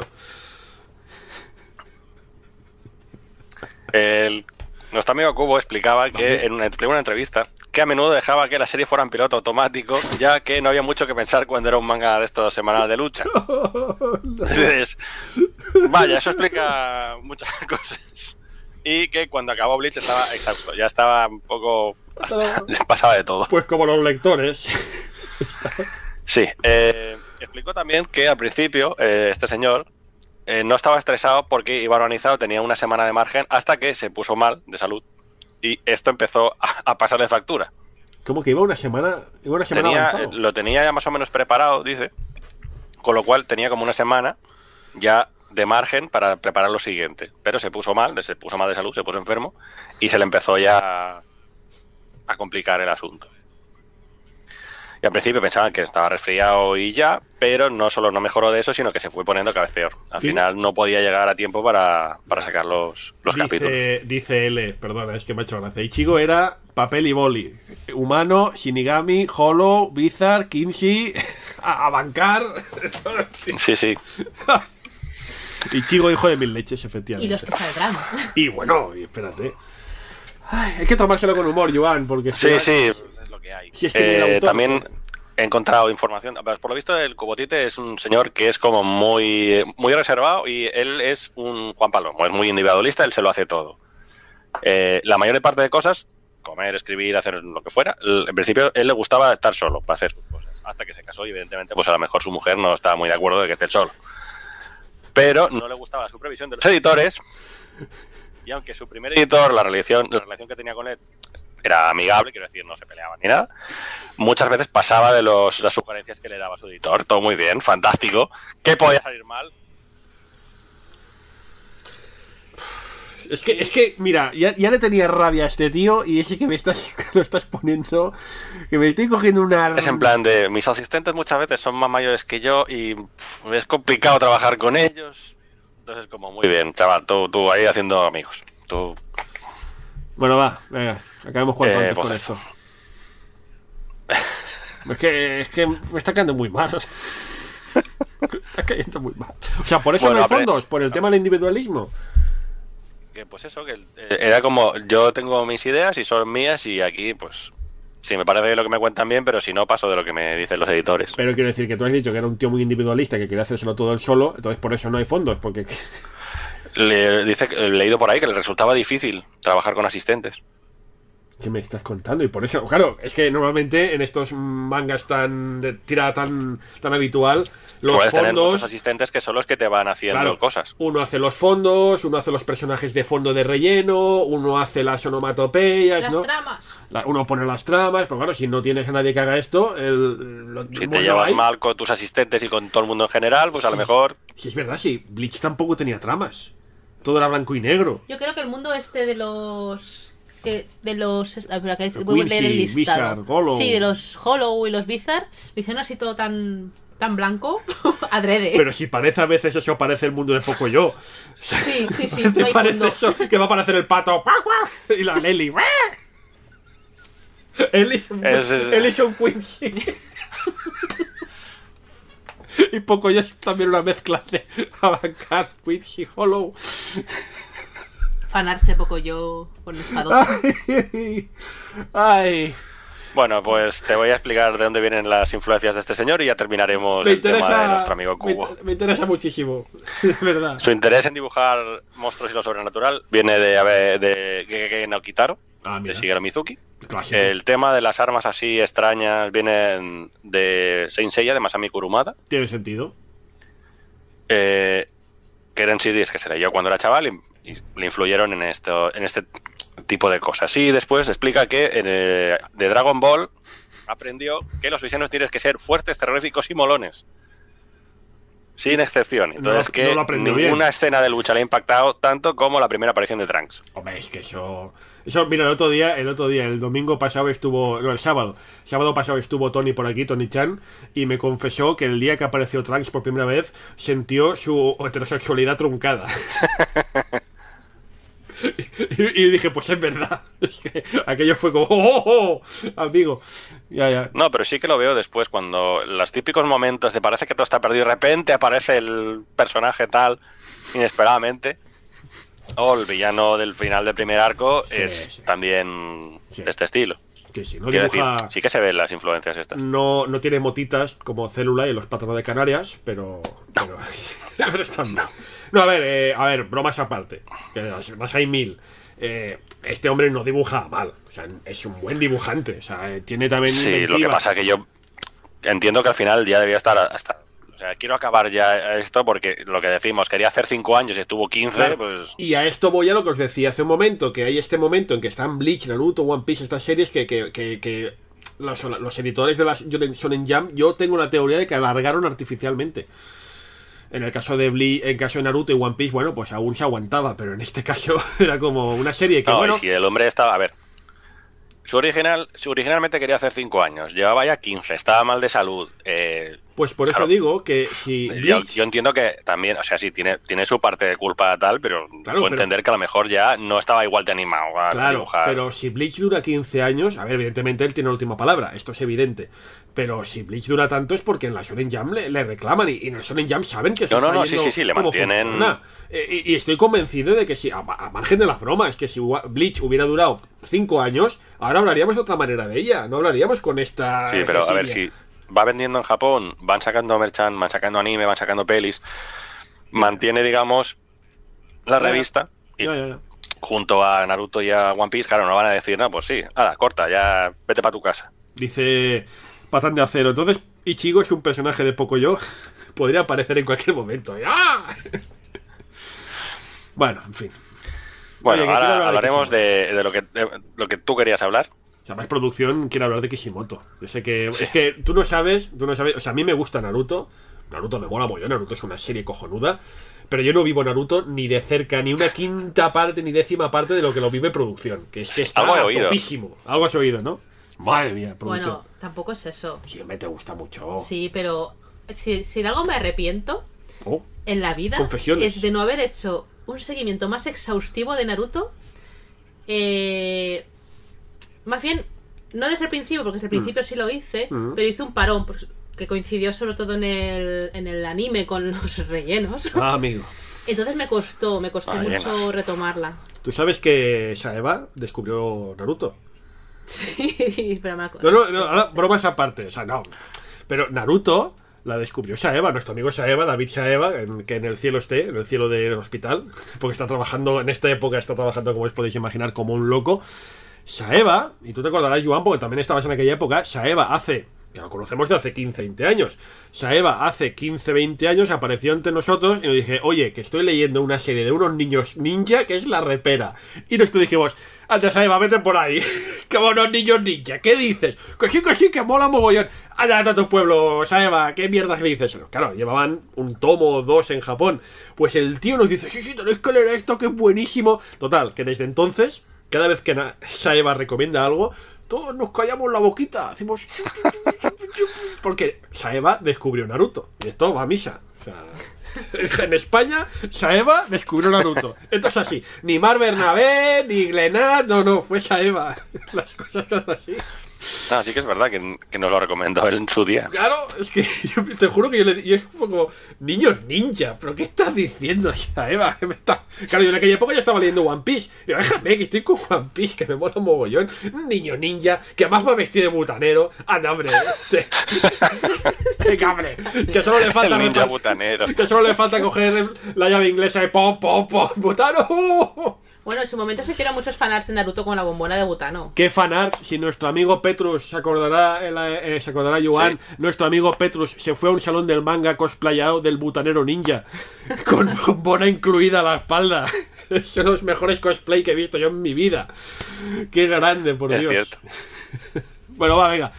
Matamos Vale, ver. Kubo y... Masashi Kishimoto, Masashi eh, Kishimoto. que es del 74, que decimos, de la quinta al 70 y pico, que son estos tres. Conocido por su serie Naruto, que se, se realizó del 99 al 2014.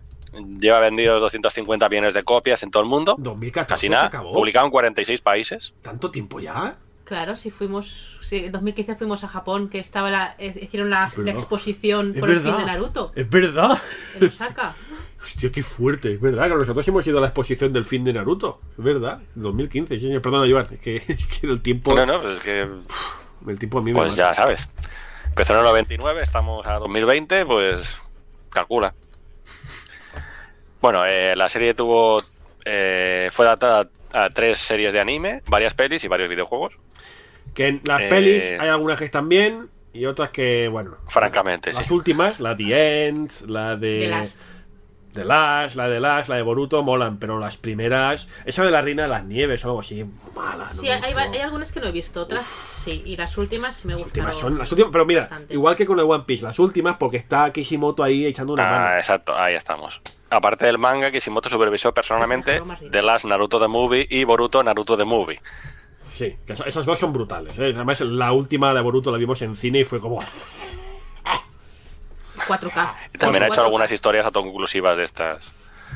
Aparte del. este- Bueno, en 2016 anunció que supervisaría al final. eh, super- al final, no, supervisaría la serie mensual de Boruto, Mm. Está por ahí el manga. que es la, la continuación de Naruto, ¿vale? Es que el otro día el, el bebote. Si mira, ves De esto. hecho, lo pinta un poco. El, el bebote descubrió esto y dijo: ¡Oh! Vaya. Pa Uy, perdón. Descubrió para pintar. ¡Oh, Dios mío! Pero fue así, ¿eh? Fue, lo cogió y dice: ¡Oh, ¡Pa pintar! Y cogió los lápices y esto. ¡No! ¡No, Boruto! ¡Boruto! Pero es, el- es, la, es la, la edición de España, ¿no? Sí, ah, sí, no sí. pasa nada si lo pintan. Pero como, ¡No! ¡No! De hecho, mira, aquí no se va a ver, pero están, están pintados de verde. No se verá. Original, son, No son se verdes. es, es- es Sí verde que- Sí que se ve fosforito. un poco así. Sí que se ve. Está, Oh, pin- vaya. está pintado. ¡Que pinta! Es que cuando el bebote dice. Tiene páginas a color. ¡Pinta! Ay. Vale, eh, la serie de Boruto la dibuja el que fuera asistente en jefe de Naruto, que es el señor Mikio Ikemoto, y la guioniza el coescritor de Boruto Naruto The Movie, que es el señor Ukio Kodacho. Son gente que había trabajado ya con, con Kishimoto. De hecho, producción, es que aquí tenemos que tener ayuda de producción, que es la que sabe más de, de España del tema. Eh, eh, que, que el manga de Boruto está medio supervisado por Kishimoto, pero que me dijiste el otro día que ahora va a supervisarlo más, ¿no? Después Sí, de lo porque de- han cancelado Samurai 8, que era la nueva serie de Kishimoto, que tam creo que tampoco dibujaba, No, sino no también dibujaba, estaba de como tipo guionista. Mm. ¿El Y ahora se- dicen que se va a involucrar más en Boruto. Eso, que como le han cancelado Sí, no, la no, serie- como ahora mm, ya no publica Samurai 8. Claro, que por cierto, el anime de Boruto ha llegado ya al manga. Que están justo ahora haciendo las partes del, del bueno, manga bueno, de Boruto. espérate, es que... Ya, no, hay, hay filler por delante, está claro. Pero bueno, que mola ver el, mola ver los diseños de Boruto que pues adaptados al estilo de Kishimoto en el anime. Está sí, guay. pero el, el- el dibujante de Boruto... Sí. Se- se- eh, Sí, lo ha dicho Joan, es el asistente jefe Ikemoto, que tenía sí, Ikemoto, Mikio sí. Ikemoto. Eh, a ver, si ves los dibujos iniciales de Boruto, Uf. es... A ver, no es que sean malos, pero el estilo No, es muy diferente. pero es que a este, a, este, a este hombre le ha pasado lo mismo, perdona se, ha ido, Joan, qui- se ha ido kishimotizando. le ha pasado lo mismo que le ha pasado a todos los autores de, de- de estas, de estas revistas, que le pasó a Watsuki, le pasó a Ichiro Oda, le pasó a Kishimoto, que ves los dos, tres primeros tomos, en que el chaval pues todavía no tiene el- el- el- la habilidad de hacer una serie semanal, y el dibujo mm, palidece mucho respecto a lo que es después. Esto es así, o sea, le tú ves eh, Watsuki, es que Watsuki es tremendo, ves el primer tomo, lo comparas con después con el tomo 4 o 5 cuando ya cogió el trazo bueno y no hay Ya color. tiene más soltura, ya ha cogido el ritmo de publicación semanal. ya- Exacto. a ver, también entiendo que no es lo mismo hacer asistente que ya directamente Claro. llevar todo el peso del. Y el mismo. Kishimoto. Tú lees el primer número de, de- de Naruto y eh, eh, da- no te diré que da pena, pero en comparación, o sea, Kishimoto, que tiene un trazo súper limpio, súper bueno, súper detallado, el primer y segundo tomos dan un poco de penica. Porque además hasta, hasta Naruto parece diferente, parece otro personaje, parece dibujado por otra persona. Pues a este señor le ha pasado lo mismo, que a medida que están avanzando los tomos, está haciendo cada vez mejor. Me- Bueno, más- para empezar, el pelo de Sasuke al principio estaba con unas ondas que parece mi pelo cuando salgo de la ducha. es verdad que Y ahora, ahora ya está más Claro. como lo hace Kishimoto, donde está la cámara aquí. Sí, sí, bueno, es El que pelo de Sasuke parece... Decían- Soy yo salida de la ducha. Decían que era Snape, un poco, ¿no? Sí, También. sí, soy Snape. Perdona, Joan, adelante. Vale, eh, Kishimoto también guionizó y dibujó una historia autoconclusiva, o sea, un one shot, que servía como apertura del nuevo manga de Boruto, que se llamaba Naruto, el camino iluminado por la, la luna llena. Que básicamente enlazaba, digamos, el final del manga de Naruto con el principio de. Sí, de hecho es que entre el fin de Naruto y el principio de Boruto sacó varias historias, ¿no? De estas mini Sí, como historias. para enlazar un poco la. De hecho, la en el- trama. Naruto es una mini historia que hizo ante- antes de hacer un one shot. Exacto.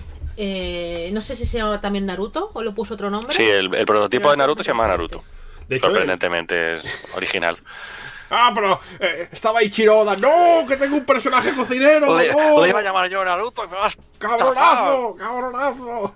Serás mi rival a partir de ahora. Serás mi mejor y también mi mayor rival. Que luego vemos en Bakuman, tú te ríes, pero luego vemos en Bakuman los dibujantes que son rivales y decimos, ¡qué gilipollez! ¡No! ¡Es verdad! Está basado en la realidad. Bueno, el 2019 empezó a publicarse el manga nuevo, que es Samurai 8, la leyenda de Hachimaru, que hace de guionista y el dibujo lo hace Akira Okubo, que es un ex, ex asistente también de Naruto. ¿La has leído tú esta Samurai 8 hasta que la han cancelado? Me leí al principio, pero no me acabó de... ¿No? ¿Tu de llamar. No, A ver, no estaba mal, pero... Capítulos, pero me desconecté y como los leo legalmente en la aplicación de Manga Plus, cuando quise retomarlos ya no me dejaba. Ah. volver atrás. No- no ya me dio pereza estar faltaban. rebuscando ahí por internet. Vale, pues resulta que la- el dibujante de Samurai 8 Ujú. es el hermano de Atsushi Okubo, que es el autor de Soul Eater o Fire Force. ¡Ojo! ¡Ojo! Quiero decir, todo Había- familia, aquí son todos autores Pero familiares el- de- el- de- de manga. ¿El, el, el Okubo no tenía también otro hermano que también dibujaba? ¿Me, me, me quiere sonar? ¿Puede ser? Puede que sea el mismo apellido, pero que sea, no Ah, bueno. sea familiar directo. Vale, vale, vale, me callo. Pero es que no sé si había una familia por ahí que todos eran dibujantes todos Puede ser. cosas. Seguro que hay algunos que son todos dibujantes. Eh, vale, lo que iba diciendo. La serie esta de, de Samurai 8 debutó en mayo del 2019. Era la primera serie de la era Reiwa. ¿Ah? Contemos que cambió, Sí, ca- sí. eh, abdicó el antiguo emperador de Japón, subió su hijo al trono y cambió la era. La era antes era Heisei y ahora es Reiwa. Pero la serie de Samurai 8 se ve que no ha triunfado porque el 23 de marzo de 2020 eh, salió el último número. Ya. Yo es que. Decir, Ya sé, yo creo, yo tengo la teoría de que Naru- eh, Kishimoto está siguiendo el camino Toriyamil.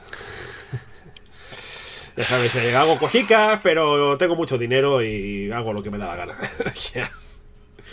Así que. no, y que también. El problema yo creo que también es que es en plan, le ha pegado el pelotazo, ahora le dejamos hacer lo que quiera, pero tampoco es eso. Si no tienes un editor que te vaya encaminando un poco a veces, Claro, es que. ¿Qué le vas a decir a Kishimoto? Claro, si eres un Torishima aún, pero. Si eres un editorcillo joven. ¡Eh! ¡Oh, señor Kishimoto! ¡Hola! Pero este no es borde como Tite Kubo, este es un tema. No, no. En principio se ve que es, que es majete el, Es majete. el señor Kishimoto. De hecho, oye, ¿te acuerdas? Eh, Perdona por el paréntesis. ¿Te acuerdas, producción, que en la exposición de, de Tite Kubo, ay, de Kubo, no, estoy obsesionado, de, de Naruto, al final de Naruto, Sí. había como una reproducción del estudio de la biblioteca donde dibujó Sí. los primeros números, ¿verdad? Sí, Cu- sí, ¿Cómo sí, era sí. esto? Cuéntame. Ostras, si me lo dices antes, o busco las. No, no te- fotos no tengo, pero hay fotos de Sí, las no. oficiales de la exposición. O sea que él, él empezó a dibujar la serie en una biblioteca. O algo así, ¿no era? Y entonces ahí había se hicieron como unas fotos y hicieron una réplica exacta con todos los libros y todo en su sitio. No sé si es donde empezó o lo que era su lugar habitual de trabajo. Debe ser su lugar de trabajo. Creo que era su lugar habitual de trabajo. Pero es que hasta los libros eran los mismos Sí, sí, libros. había un montón todo. de. Recuerdo que había una estantería con un montón de libros que imagino que utilizaría para, para referencias. Mm. Pero tampoco es que. No, no era un. sin- recuerdo que tengo es que no era un sitio perfectamente ordenado. No, no, no, para nada. Era una, reprodu- era una producción fiel al original, sí, sí. ¿no? Pero es verdad que, que empezó en una biblioteca, ¿no? No sé si tienes ese dato por ahí, Joan. Empezó a hacer sus primeros dibujos de Naruto en una biblioteca pública. Espérate, porque este hombre hasta que llegó a hacer Naruto pasaron cosas. ¿eh? Bueno, pues venga, vamos por orden, vamos por orden. Vale, eh, el señor este nació en Okayama en el 74 y es el gemelo, es un- tiene un hermano gemelo, él ¿Qué es el mayor y es el- su hermano se llama Seishi Kishimoto, es el autor de 666 Satan. En la oveja negra, la familia. Ha hecho cosas, ¿eh? O sea, quiero decir, nosotros... Pero no ha hecho un Naruto. es este, pero... Pero no ha hecho Naruto. O sea, en la cena de Navidad, cuando está eh, uno y está Seishi al lado, y ¿qué, Seishi? ¿Cómo te van los mangas? A ver si. A ver si esperamos, ¿eh? A ver si Eh, hacemos de hecho, alguna leí por ahí cosa. que les critican mucho de, no, es que os vais copiando tal y cual, y después dicen, no, a ver, es que claro, si no, somos gemelos, nos hemos creado juntos, las influencias que tenemos son las mismas. Claro, ¿qué vas a decir? O sea, las, las ideas que podemos tener, es posible que se nos ocurran las mismas cosas porque hemos bebido de lo mismo. ¿Sabes si hay algún otro hermano en esa familia? No, que- yo sepa, salen estos dos. Es que la cena de Así Navidad. conocidos, no sé si tienen más. La cena de Navidad es como la cena de Locasol. En plan de qué? ¿Cuándo ganarás una All-Star tú? Ahí, ahí, venga. Vale, eh, de pequeño el amigo Kishimoto se dedicaba a dibujar los personajes que iba viendo de los animes que veía, Ujú. Arale, Doraemon y demás. Y eh, cuando ya era un poquito más mayor, se empezó a ver con su hermano Kinnikuman y Dragon Ball. Ah, como O todos. sea, ya ahí pegando bien ahí, en, viendo lo bueno. Como nosotros. Sí. Si es que- Eh, y se convirtió en. Eh, Akira Toriyama se convirtió en su ídolo. Porque le molaba Dragon Ball, Doctor Slum y el videojuego Dragon Quest. Pues como todos. Como todos, Pues como todos, chavales, todos. en esa época. Claro, como nosotros también. Claro. Pero no todo era fácil para el pequeño Kishimoto. Porque No todo era fácil. sus padres no le daban dinero para comprar las Shonen Jam. ¡No! Pero, pero si muy barata, si vale 200 yenes, que Bueno, agarrado. pues sus padres no le daban pasta para eso, no sé. Y la robaba, la robaba, la- No. se iba a la estación. Tenía un colega de la escuela que estaba suscrito a la revista y gracias a eso podía seguir Dragon Ah, Ball. Pero, pero te podías ir a la. Si tú quieres leer el Sonic Jump, sale el miércoles, ¿no? Vas el miércoles por la tarde a una, a una, a una estación de tren, le buscas un poco en la papelera y lo encuentras. Querer Bueno, poder. pues tenía un amiguete que, que tenía cada semana una revista, pues iba a casa del amiguete y se leía ahí el Dragon Ball. Bueno. Bueno, le prestaba la revista, perdón. Eh, vale, eh, cuando llegó al instituto perdió durante un tiempo el interés cuando entró, el interés por el manga, cuando entró en el club de béisbol y de baloncesto, porque sabéis que eh, si estás en, las- en el instituto y encima estás después en clubes deportivos, poco tiempo te queda para hacer otras cosas. ¿Ves? La culpa es del deporte. La culpa es siempre del La culpa deporte. es del deporte. El deporte se lo carga todo. Pero, o sea, esto cambió cuando un día el amigo, el pequeño, bueno, ya no tan pequeño porque estaba en el instituto, el chaval Kishimoto volvía Oh. de clase, vio un póster de la peli de Akira y se quedó flipado. Dijo, oh Dios mío, pero esto, esto mola, mola mil, pero ¿cómo puede ser que alguien haya podido hacer esto? Porque estoy un señor humano que lo ha hecho. Pero el póster. Ya luego ve la peli y ya fue Bueno, claro, cuando vi la peli ya... eh, ¡ah! Bueno, entonces dijo, yo quiero dibujar como eh, Kicho- Kazuhiro Otomo. Chome, venga, sí, y, y yo quiero tener el cuerpo de. Quiero, no, quiero decir que el Ah. dijo, ostras, yo quiero llegar a dibujar también como este señor. Ah. Que también dice que otras series que le motivaban eran Jinro, Ninku, Ghost in the Shell, que eran más o menos también de esa época. Cosas asequibles, fáciles, sencillas de leer, por lo que veo. Bueno, cuestión, que le volvió a coger el gusanillo, al final, eh, al final de la época de instituto estuvo ya dibujando, volviendo a hacer cosillas, dibujando manga y tal, y entró en una escuela superior de arte con la esperanza de convertirse ya en mangaka. Ya dejó- le volvió a coger el gusto. ¿Pero con su hermano o por separado? ¿Sabes eso? Porque claro, Mm, No lo pone. Te explica, la- lo que he encontrado yo es te explica las cosas de Kishimoto. No sé si habrá una entrevista de su hermano que te explicara si, si era su mayor, su mejor Oye, amigo y su mayor rival también. debe ser difícil. Debe ser difícil ir por la calle, ser el hermano de el hermano gemelo Kishimoto y que te paren, ¡Dame un Naruto! ¡Dame un Naruto! Y yo, que. Se- Señora, se va a usted reír, pero. ¡Oh, me espera! pero no soy él. Que quizá Kishimoto, el, el, el, el Kishimoto, cuando no tiene ganas de firmar, dice, no, soy el hermano. Soy mi hermano. Soy mi- No soy yo, soy mi hermano. Soy mi hermano. Mi propio hermano estoy. Y se ahorra así. ¡Ah, no! ¡Soy Seishi! ¡Ah! ¡Salvado! ¡Salvado! Soy Kishimoto, pero no el que está, está pensando. O quizá el hermano lo usa para ligar. Dice, eh, soy el de Naruto. Soy Kishimoto, ¿eh? ¡Ah! Soy Kishimoto, dibujante de manga. Y no, está miente, mintiendo. No miente. Vale, eh, al principio Kishimoto cuando estaba en, en, la, en escuela superior de esta de arte, lo que quería hacer era un manga de samuráis, ya porque en la Jam no se ha publicado ningún título de, de samuráis todavía y seguro que lo voy a petar. En ese mismo año empieza el, mu- eh, la espada del inmortal y Rurouni Kenshin en la Jam. Claro, bien, chaval. que tenía la misma temática. Kishimoto declaró que después de leerlos eran los primeros mangas que le sorprendían desde que había leído, desde que se leyó Akira y mm, Hostia, se dio cuenta de que todavía no tenía nivel para llegar a eso. Comparar a Akira con Rurouni. Mira que me gusta No, que, pero. que le había sorprendido. Vale, vale. Géneros distintos. Vale. Pero claro, lo que te digo, hasta, hasta en ese momento no había un manga mainstream de, de samuráis en la Jam. Es cierto. Vale, eh, en el segundo año de universidad eh, empieza ya a dibujar manga para presentarse a concursos de revistas, pero su, lo que él iba haciendo era más tipo Seinen. O sea, el tipo de historias que hacía y los mangas que iba haciendo, se dio cuenta de que las historias eran más orientadas a un público un poquito más adulto. Hmm. Pero él quería hacer un manga para la Shonen Jam. Entonces, que va a un público más joven. Y se dio cuenta que su estilo no era bueno. Dijo, ostras. Viendo una serie de anime que se llamaba Hashi- Hashire Melos, se interesó por el diseño de personajes y porque vio que eran, eran más simplificados que lo que él hacía. Ah, Entonces, eh, empezó a investigar cómo era los, el, el tema de animación, cómo, cómo diseñaba los personajes más simplificados para, para, las, eh, para series de anime.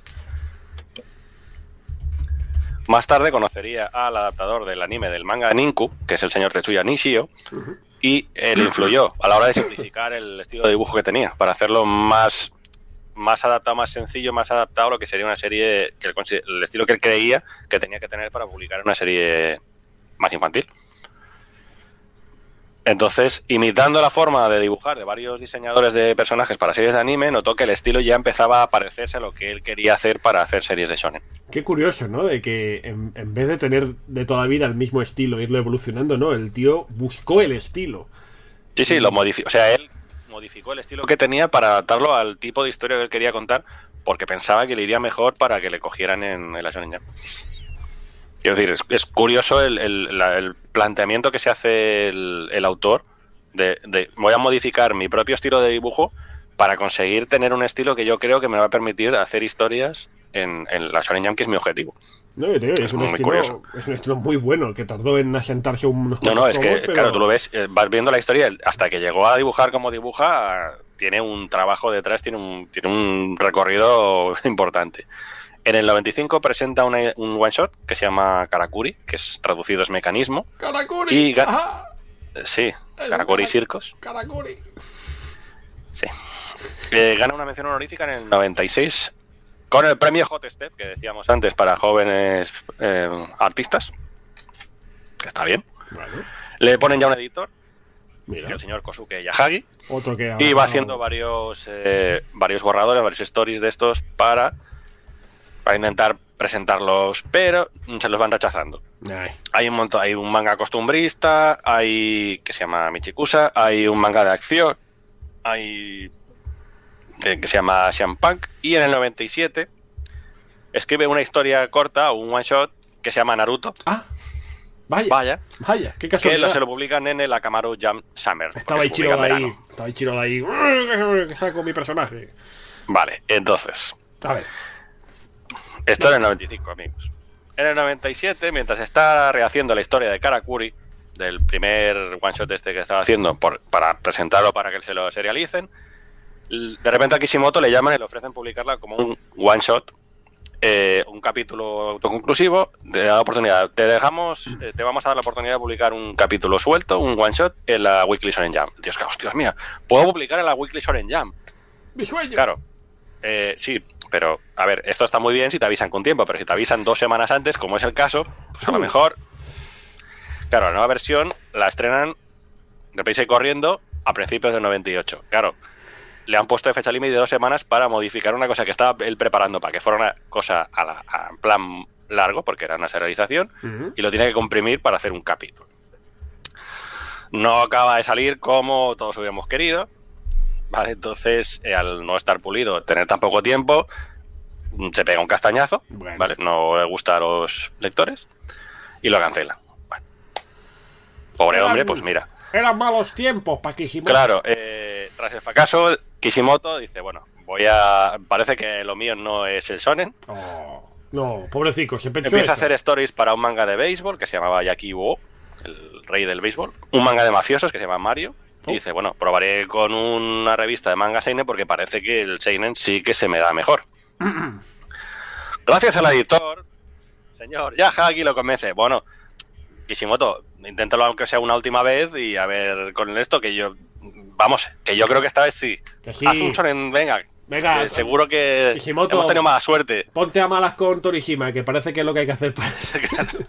Vale, entonces, eh, empieza a trabajar en un- unos stories para hacer un one shot de fantasía que se llamaba Magic Mushroom. Magic Mushroom, Magic Mushroom, sí. como la droga. Entiendo que sin relación con, con la droga. Yo entiendo que sí, porque... Era un manga de fantasía, pues claro. Eh, bueno, en fin. Cuestión, que mientras él está haciendo ya su rollo de voy a desarrollar el one shot este, a ver qué pasa si eh, consigo que este sí que les guste a la gente, todo se para. Me ha llamado Yahagi y me dice que tiene que desarrollar un storyboard para una serialización. O sea, no ha triunfado el one shot, pero por lo visto les ha parecido que el chaval tiene posibilidades. Entonces, lo que hacen es se ponen los dos, el editor y él, y dicen, bueno, vamos a presentar una versión de Naruto, que es el corto ese que hice, pero voy a expandir la historia, voy a cambiar un poquito los personajes, elaboro un poco el mundo, tal y cual, y hacen un story para los tres primeros capítulos. Y esta vez sí que le dan el ok para serializarlo. Ese ya, este es el manga ya. lo que tú veas que ha costado que salga Naruto. Pues te digo una cosa, ¿eh? Te digo una cosa, porque también hace, hace un tiempo empecé a releer Naruto, como de decir, bueno, pues a ver cómo empezó. Y aunque no empieza como One Piece, empieza como un poco lo estándar de un, de un manga de la época. Ya en los primeros números de Naruto se adivina todo ese mundo que ha desarrollado Kishimoto, el mundo de los ninjas de la vida de la hoja, de los Hokages. Sí, de, hecho, aquí los- lo que pone es que ya le daban seis meses de tiempo para que pudiera desarrollar la serie antes de que se la empiecen a publicar, con lo cual en seis meses te da tiempo a hacer las cosas, con, no, no dos semanas. Claro, porque Pero quiero decirte que, que evidentemente se nota que Kishimoto empieza sin saber cómo va a acabar. Esto es evidente, no es el caso de Oda, pero en este caso se ve, no como crítica lo digo, ¿eh? digo pues No, no, no, no, pero que no pasa nada. por lo menos Pero al que- principio ya tiene una idea de lo que quiere. Claro, pero que el tío eh, es capaz en 3, 4, 5 capítulos de presentar a grandes rasgos todo el mundo de Naruto que ha Sí, continuado hecho, durante el- todos los lo números. que él ponía es que los seis meses estos que le daban los, los utilizó para revisar, reseñar en profundidad los primeros capítulos que él había hecho de stories, o sea, que todavía los volvió a pulir más antes de ya sacar los definitivos en la serie. No, no, es, es- en ese que sentido eh, es alucinante pues ver eso, ¿no? Que, que en solo unos pocos números ha desarrollado todo un mundo, ha inventado un mundo de la No, no, que está, está muy chulo. El, el tema del universo que se crea ahí, de todo el trasfondo, todo el. el- diré. Como el, el lore de, de la serie, o sea, las Sí. leyendas de los ninjas, todo el tema este de, la- de las diferentes aldeas, está, Claro, está muy y- bien. Y en ese primer número hay el ítem de merchandising por definición a partir de ese momento que se va a vender como churros a partir de nada, de ya, que es la bandana. O sea, eso... Con ese- el, ese- con el logo de la aldea que sea. esa, esa- ese detallito, esa chorradilla, que no tiene nada de chorrada, pero entiéndeme, ese detallito, cómo acabaría siendo pues el emblema de toda una serie, el emblema casi te diría de una generación. Es que es alucinante, o sea, realmente a nivel de diseño es brutal. Eh, no creo que tenga la misma inventiva que Ichiro Oda, porque eso es un nivel ya casi eh, divino. Pero también es increíble la capacidad inventiva y de, creación de mundos que tiene este, este hombre. Es alucinante. No, está muy bien, ¿eh? La verdad es que el, puede tener sus defectos, puede tener sus, sus cosas, pero la hora del tema lo que decimos, el diseño de, de lo que es el mundo, el lore de, de los personajes, el, eso está muy bien llevado, está, está muy... se nota que hay, que hay un trabajo detrás, que no es que se lo ha inventado sobre la marcha, sino que tiene un, un trabajo eh, previo que ayuda a que realmente los personajes sí que parezca que están en un mundo de verdad, no, no es eh, cartón piedra, estoy aquí en un escenario. Dice, dice L que eh, tiene la teoría de que el manga de Naruto iba a acabar en el primer Naruto contra Sasuke. Sí, dicen que iba a acabar mucho antes y que le hicieron Es lo que, lo que te decía, que es, es que eh, eh, la gente de la Jump en esa época estaba ahí, alarga, alarga, alarga, alarga, vamos, alarga. Que sí, que sí, que sí, está O clarísimo. sea, el, la- la- el último tramo de Naruto es. Bueno, la última batalla, dices. Los últimos no sé cuántos tomos, que es de. mm, Ya no sabemos qué va a salir, porque Pues- esto es como parece que no se acaba nunca. Pues en el anime, macho, que se empiezan a sacar de la manga los universos alternativos, los what if. Estoy dentro del sueño de Resines de. Ahora vamos a ver. Es un sueño de Resines, efectivamente. Es un sueño de Resines. La último, el último arco de Naruto es un sueño de Resines. Hola, me llamo Cuando Itachi y he dirigido el- la nueva los película de. Y, y va- y se, y se sacan relleno de sueños de la Claro, gente ¿cu- que se está ahí. ¿cuánto hicieron? Hicieron como, como seis o siete sueños con tres o cuatro capítulos cada uno. Eso fue. Pero el Etenten es muy bueno. Sí, pero otros no tanto. O sea, algunos molan, pero otros se sepan de. Uff, tú no has podido, madre Pero de- me, me alegró que el Etenten fuera el bueno, fuera mejor que los otros, porque es un personaje Ay, que, es la, que, la, que la abandonaron vilmente desde el primero y tenía mucho Es potencial. verdad. Sí, no, no, no, lástima, no pero ya sabéis mi teoría de que. Bueno, ahora, ahora entraremos, Iván. Tengo la teoría de que Kishimoto es un misógino de tres pares de narices. Porque es que tú ves el ending- tú ves el final, bueno, no, no, spoiler, da igual. Tú ves el final de Naruto y ves, ¿qué han hecho los personajes de Naruto desde entonces? Naruto se ha convertido en Hokage. ¡Guau! Sasuke se ha vuelto un Black Ops de la repera respetado en todo el mundo. Sakura hace sus labores. En verdad es directora de hospital. pero- ¿Cuántas veces ha pero la sa- salido? La, sacan limpiando el polvo en la casa. Exacto, sí, será director del hospital, pero está en su casa así. Ay, que viene, ay, que, que viene el señorito, tengo que preparar unos huevos fritos. Ay, ay, ay, ay, ay. Ves a todos los personajes que lo han petado, hasta Rock Lee es el puto amo. Eh, eh, todo el mundo es el puto amo y, Sas- y Sakura... Menos Kiva. Pero Kiva, es que llegan a poner Kiva de puto amo y, me, quemo, quemo el manga. Eh, todos ahí, todos unos putos amos, pero sí, no hemos sido. su- eh, bueno, Shikamaru, el, el asesor, el asesor del Hokage, ¿no? Eh, ¿Quién más? Todos, el Ka- Kakashi Hokage también. Todos los putos amos. Y Sakura en su casa. Que, es- que es misógino, que este tío no le gustan las mujeres. Dime una mujer que haya triunfado en Naruto. Como o sea, un personaje femenino que haya triunfado en Naruto. Y es Tsunade. Tsunade, Tsunade que la ponen, bueno, Tsunade la alcohólica adicta al juego. ahí está, que comparado, que claro, dices su- que Tsunade es la equivalente de Sakura del trío Orochimaru, el... ¿Cómo se llama? Jiraiya. Jiraiya, Jiraiya y, y, y Sí. Tsunade. Pues Eh, eso, los otros dos, Orochimaru, el nieta- mega, el mega ninja. Y, y nieta del primer Hokage. Jiraiya, escritor de novelas de éxito, el John Grisham de- del mundo de Naruto. y Tsunade, pues va por ahí perdiendo dinero. Pues, tío, Mira. no, no. Mira, Eh. mira en el chat el comentario de Nacho. Dice Nacho, un autor japonés de shonen que resulta ser un misógeno. ¡Oh, qué sorpresa! ¡Qué sorpresa! Hay muchos deberes ahí en la Shonen Jump, es verdad. La Shonen Jump tiene muchos deberes de hacer que los personajes femeninos sean algo más que, Que un adorno. que un adorno y que maniquís. Los así. autores más nuevos ya esto lo van corrigiendo. ¿eh? Discrepo, porque hasta en My Hero Academia pff, las mujeres también están ahí en plan de, oh, sí, wow, meh, meh. Bueno, Kishimoto ya confesó una vez que no se le daba bien dibujar mujeres. Ah, sí, Sí, sí. Ostras. Que tenía problemas para dibujarlas. Tenía problemas. Bueno, se ve que se esforzó en intentar hacerlo mejor. Al menos no, son como, no es como el de One Piece, que son todas iguales. No, el One Piece que ha ido evolucionando, se ha convertido en ojos lobos con una...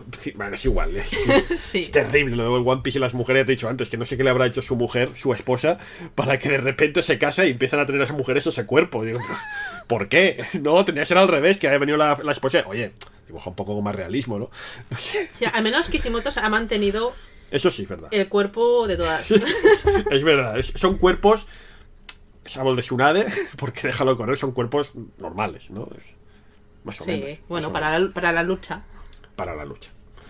Ay, Bueno, aquí- antes de acabar, eh, es que eh, producción, que insisto, que está a tope con Naruto, me, me contaba esta mañana cosas de que ha leído por ahí, de que están traduciendo, ¿no? De, del No, mundo. de- es que. es- son- es- hay una persona, digo, para darle el crédito que es que se llama Organic Dinosaur Sí, en Twitter, sí. que se encarga de traducir todo lo que sale de, Boruto y Naruto. Bueno, más Boruto, porque Naruto ya no sale nada prácticamente.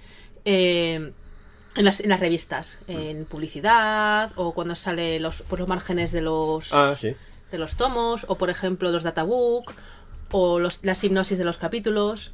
Y, se ve que ha salido pues como algo como un databook de, Bo- de Boruto en el que comentaban un poco lo que es esta organización social eh, muy por encima eh, de los, Y a de esto los voy. ninjas. Que el mundo, como decía, el mundo que desarrolla Kishimoto es tan bueno, es tan estable, tan, tan, tan, entre comillas, realista dentro de la fantasía, que hay gente que, incluso, bueno, comentábamos el otro día que hablamos tú y yo, eh, producción, de, de este youtuber que sigue, es latinoamericano, que hace sus historias sobre el Sí. mundo. eh, que han hay gente que ha desarrollado todo teorías políticas, todo de, teo- de- bueno, de una política, que hay política en el mundo de, de Naruto. Y, y- y a mí me fascina con la gente que habla de esto. Y dice, si no, porque claro, tú ves el Hokage Naruto, ¡ja! Naruto Hokage. Bueno, bueno. Ojo, Naruto Hokage, que también tiene su. tiene que lidiar con sus mierdas, ¿no? Como líder de, de una, de una villa. Bueno, es gente que se dedica a ver el trasfondo más allá, Hmm. que, hay, que, que hay más dentro de la historia, en vez de la superficial que, Claro. que, que ves, que se dedica a investigar, a ver detalles, pues eso, en comentarios del autor, Hmm. pequeñas frases que sueltan en alguna entrevista, entonces vas captando más de la profundidad de la, de la trama. Pero eso se consigue con un mundo cohesionado, un mundo bien hecho, un mundo Ah, que- sí, sí, sí, sí. Ahí En sí, en, en general, Naruto el mundo está bastante co- cohesionado. Hay cosas que sí, que se le han escapado, que, pero claro, tienes que estar ahí rebuscando, es que esto quedó Pues es pendiente. Pero pero está, está, está bastante bien. Dice L, política de mierda, pero política. bueno, a ver, es un mundo que rigen los ninjas, o sea, ¿qué quieres? No, no lo rigen Niños- los ninjas. Es verdad, hay señores feudales. Uy, uy, que aquí, hay una, aquí hay una movida tremenda. Bueno, Joan, eh, continuamos, perdona. Pero es que, es que me fascina mucho cuando oigo a los youtubers que sigue producción que hablan del tema. Digo, ¡oh! ¿Cómo mola? Bueno, en el 99 ya finalmente se estrena Naruto en la Shonen Jump y al cabo de poco pues lo peta. Se convierte en un éxito y se estuvo publicando durante 15 años Sí, hasta el día de noviembre de 2014. 700 capítulos recopilados en 72 tomos de nada. Pero qué bonito es el final. El final del manga de Naruto es muy bonito. Es muy, Sí. es muy bonito. Está bien. A mí me gustó. termina mucho. bien. Fue como. Qué bonito que acabe así. Como tiene que acabar, evidentemente. sí, acabó. Pero. Era el- bueno, el, el final esperado. Bueno, pero ¿qué quiere decirte? Que llevas literalmente eso, 15 años siguiendo las aventurillas de un chaval que empezó siendo un, un, un- un- mierdas, vamos a decirlo así, Sí. que tenía un sueño y vale, sí, que es el anime clásico, ¿no? El manga clásico, tengo un sueño y tal, pero ves cómo va evolucionando, cómo va cambiando, cómo va siendo tal, y al final pues consigue su sueño, pues a mí, hombre, una lagrimita no, pero me emocionó, pensé, joder, qué bonito, que está muy bonito, no sé. Yo que eh, sé que son sonen, sé que son simples, sé que no tal, pero yo que estas cosas pues me gustan y me emocionan un poquito. ¿Qué quieres que te diga? No, a ver, que está bien que primero que termine la serie no, y que el final, pues que est- está, a ver, eh, está bien cuando termina y más o menos la eh, es bonito que acaben la mayoría acaben bien. la mayoría, menos Sakura. ¡Ay, ay! ¡Cuánto polvo! Que va a venir el señorito Sasuke y no le va a gustar, que está la casa llena de polvo. Y luego se la carga. es verdad, es verdad, es verdad. Y dice, otra vez no. Parece Ibáñez, parece Mortal y Filemón. ¡Otra vez! Ay, me gustó, mira, es que de Naruto eh, también es- no solo es bonito el final del manga, sino también es bonita la- las dos pelis últimas, la de, de Last y la de, de Boruto, Boruto, claro. También son Sí. bonitas, también son muy bonitas. La de Last es muy bonita como acaba también. Es bonita. A mí, eh, a ver, es mi opinión pers- personal. Eh, está bien que Naruto haya acabado con Hinata, está bien. Pero vi, la- vi todo un poco forzado, Sí, sí. forzado, Pero en plan, sí. tira. no Pero es que si no, claro, con- Pero también veo el punto de vista de que es un, es un sonen, no es un sojo, entonces tampoco puedes darle muchas más vueltas. Tú sabes mi teoría de que tengo que Hinata es la pantoja del mundo de Naruto. Sí, Y que Naruto es Julián Muñoz. sí. No, no, no te rías, porque. No te rías, porque cuando Naruto está cuando Naruto es adolescente, tú ves la villa y bueno, es una villa que está bien, que está guay. Pero Naruto se vuelve Hokage y de repente ves toda una mega ciudad lleno de edificios por todas partes, unas urbes, unos rascacielos. Digo, aquí solo han pasado 10 años, hay unos, unos pufos y ves a, ves a Naruto que vive en un casoplón gigantesco, que con todos los lujos, se vivía en una habitación de mierda y de repente ahí, venga, todos los lujos que quiero, Ahí ha habido. Ahí hay tema. O sea, una, una villa no evoluciona tan rápido. Si hasta hay edificios encima de las caras de los Hokage, que antes era un páramo, era un desierto, y de repente ves que hay, hay barrios enteros, hay la moraleja ahí. Hay la mor- Especulación inmobiliaria en la Villa de la Hoja. hay la eso es la Tenemos moraleja. datos. La mor- encima de la cara de los Hokage, claro, tú imagínate Naruto. Uy, aquí hay, unos, aquí hay un solar sin edificar. Sí, sí, pero no estaba prohibido edificar encima de las caras de los Hokages. Bueno, Hay un mejor Unas vistas buenísimas. Vamos a hacer aquí una, una urbanización con con unas vistas a la frente de los Hokages. Una, ¡buah! y se va a llamar Los Ángeles, Los Ángeles de San Naruto. De, con hojas, haces de con hojas. Los Ángeles de Conoja, hostia. Ay, un pufo ahí, vamos, es Julián Muñoz y la Pantoja respectivamente. Lo, que- lo que pasa es que a Ginata no le sale bigote, pero bueno, esa es otra movida. Y tampoco te pases, ¿eh? Ese, ese comentario es sobrado. Perdón, perdón, lo retiro, perdón, pido disculpas. Ay. Es que es un pufo, es un pufo gordo. Ah, sí, sí. El banco de Konoha. Es que me imagino ahí. Me imagino a Naruto con bolsas de basura llenas de billetes. Y nadie habla de toda la herencia de Sasuke, porque el hermano se cargó a toda, a toda, a toda Ah, la familia. es verdad. Este chaval ha heredado por todas partes. Es verdad que estuve leyendo el, el los primeros tomos de Naruto. Que ves que Naruto vive en una habitación cochambrosa Sí, pequeñita. de, de- de- de niño recogido por, por la sociedad. sí, y Sasuke tiene un, un loft, Un loft. un loft con unas vistas al, al bosque de Konoha que te cagas y dices, pero si es un niño que vive solo, pues por la herencia a la familia, porque imagínate, Claro, el único, el único heredero de los, claro, los Uchiha eran los 200, Uchiha solo queda él. no sé cuánto. eran 200 Uchiha, se han muerto, ¡se han muerto todos! ¡Pancha! Y ese dinero a algún lado, ¿no? Eh, ¡Ah, vaya! ¡Qué sorpresa! Ay, Sakura sí.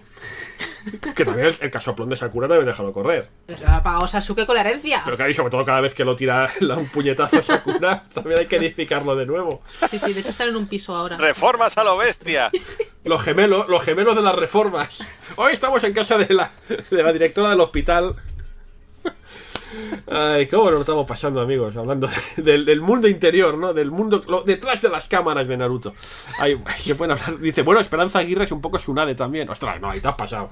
Ahí te ha pasado Akira Ferrari. Tampoco, tampoco nos vengamos tan arriba. Además, Tsunade, ¿qué hizo como Hokage? Si Tsunade como Hokage no hizo nada. Ves a Naruto, siempre está trabajando y Tsunade siempre estaba así.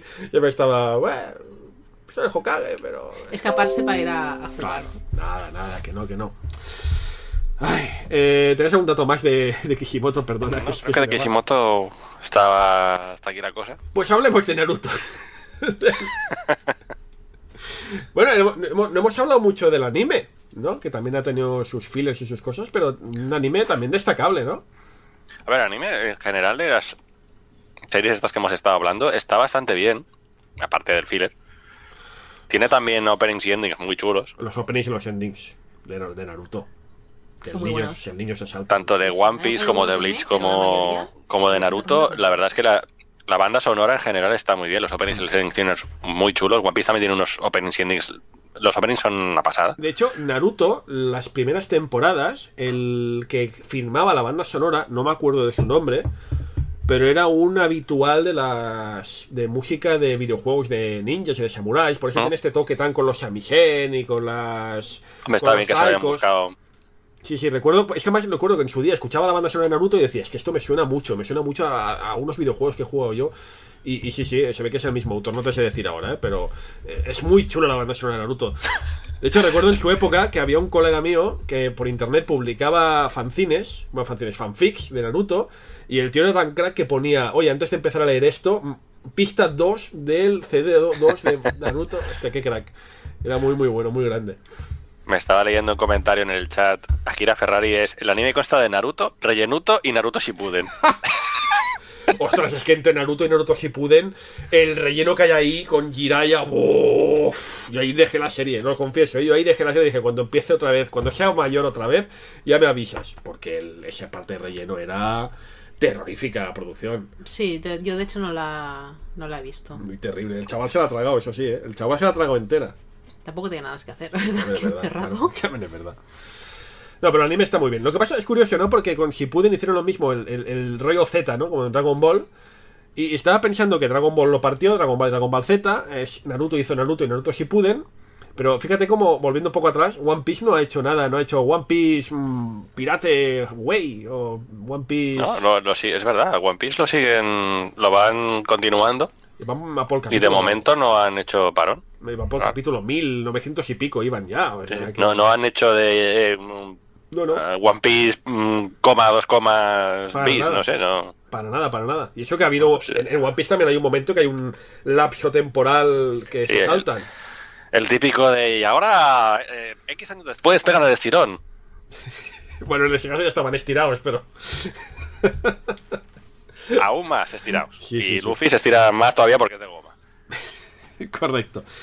Bueno, y Naruto eh, al final, pues eh, también ha sido muy. Ese, ese rollo son en las transformaciones, ¿no? También lo ha tenido mucho, como One Piece. Al final también se nota, ¿no? Esa, esa, esa inspiración en, en, en Dragon Ball. ¿Cuántas transformaciones ha tenido en Naruto? ¿Y cuántas tiene Sasuke? O sea, Naruto ha tenido- Transformaciones. Transfor- bueno, entiéndeme, como estados, transformaciones, Super Guerrero 1, Super Guerrero 2. eh, ha tenido que sí, lo, del lo del Sage de las ranas, ¿no?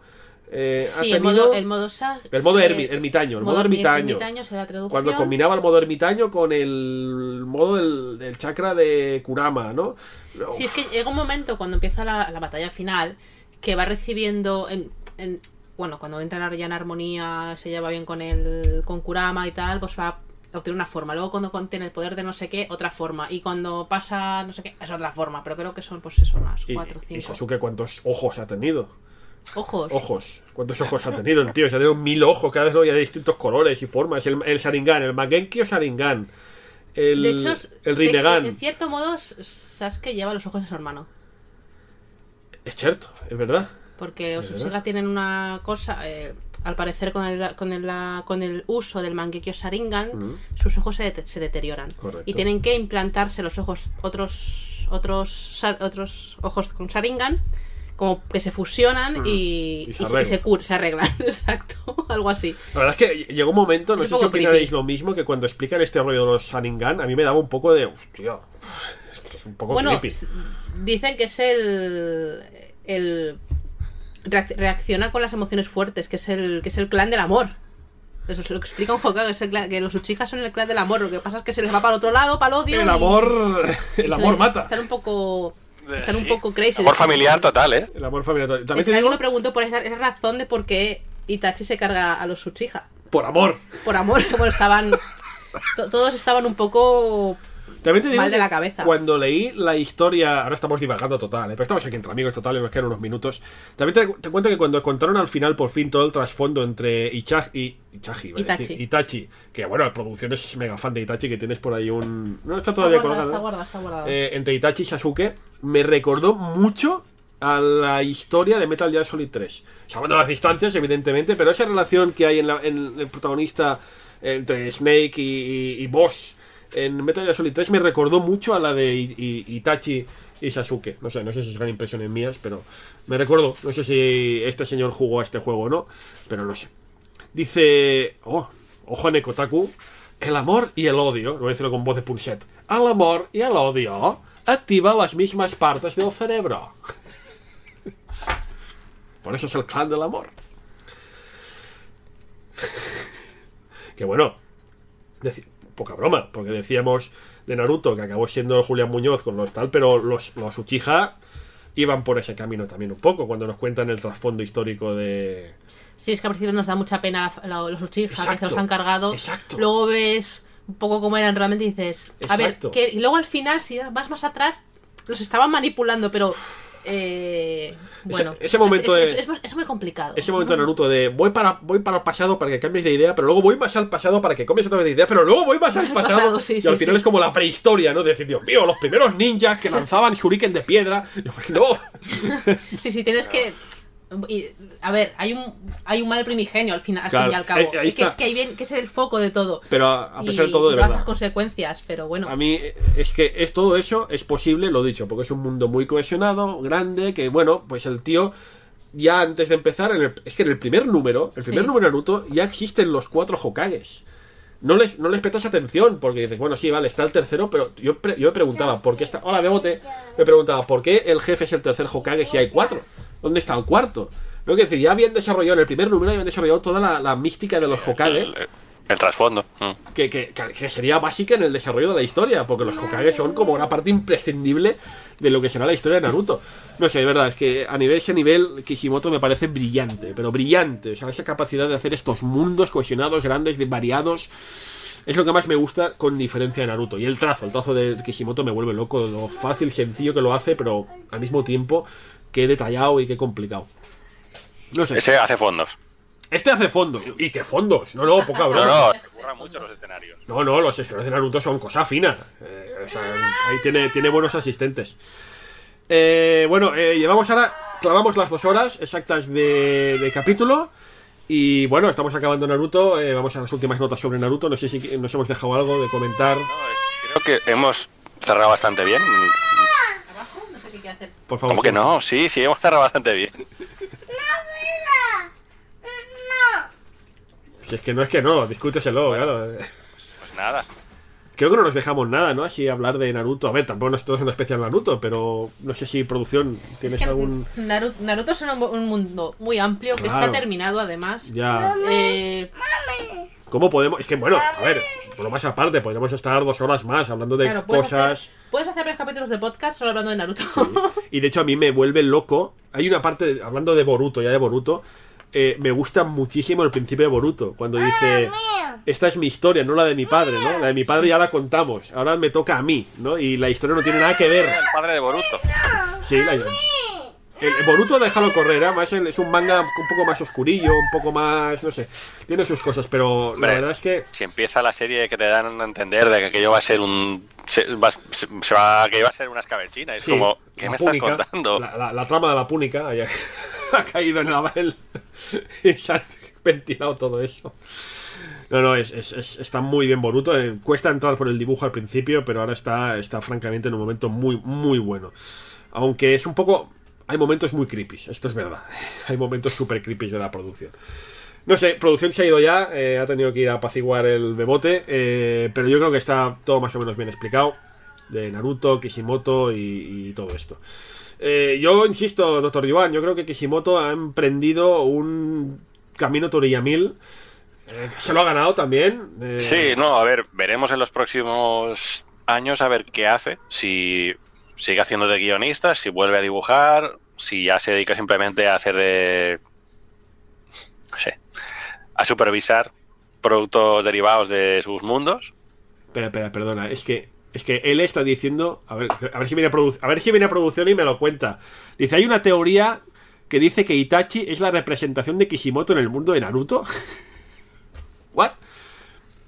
No sé. Dice también, es una fábrica de Deus Ex Máquina con patas. Es verdad también. también es verdad. Oye, producción, ¿qué es esto? Dice L que eh, hay una teoría que dice que Itachi es la representación de Kishimoto en el mundo de Naruto. Naru- Kishimoto siempre ha dicho que él, sabéis, que se- él se, ref- se ve reflejado o re- se refleja a sí mismo en Naruto. Ah, Y que, y, y que su hijo, eh, que- porque él tiene, Kishimoto tiene un hijo en, ¿Ah, sí? en Boruto. Sí. ¿ah, sí? Sí. O sea, le ha salido el niño rebelde en plan ahí. Bueno, ha querido un poco reflejar lo que es también sus problemas que ha tenido de, con su paternidad, con, con su, con su propio hijo en, en Boruto. Esto no lo sabía yo. Ah, ¿no lo sabías? No. Sí, sí, lo he dicho en alguna, en alguna entrevista. Está el padre ahí.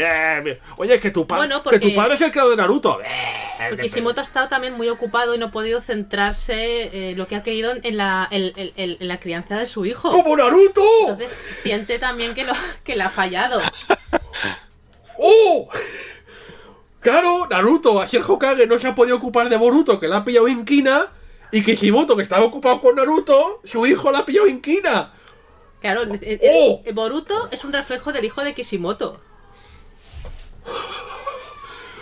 Y con esta nota de producción que me peta la cabeza, nos vamos. Joder. Uf, qué, qué, qué, buah, qué viaje de emociones, amigos. estoy, estoy flipando.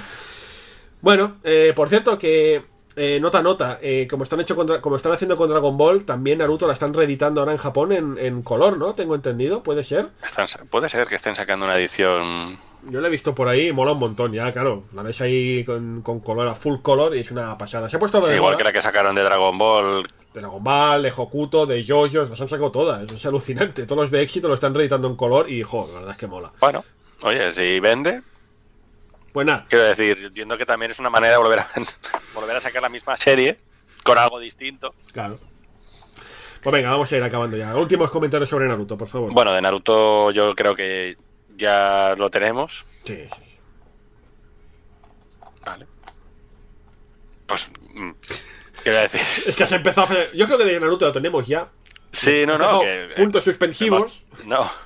Hemos explicado un poco la trayectoria del autor, lo que ha representado también. Quiero decir, mientras estaba publicando eran las tres series que mantenían, los tres pilares de la, entre los 2000 en adelante, 2000-2015. Es verdad. Eran eso, Es eran, eran One Piece, eh, Naruto y Bleach.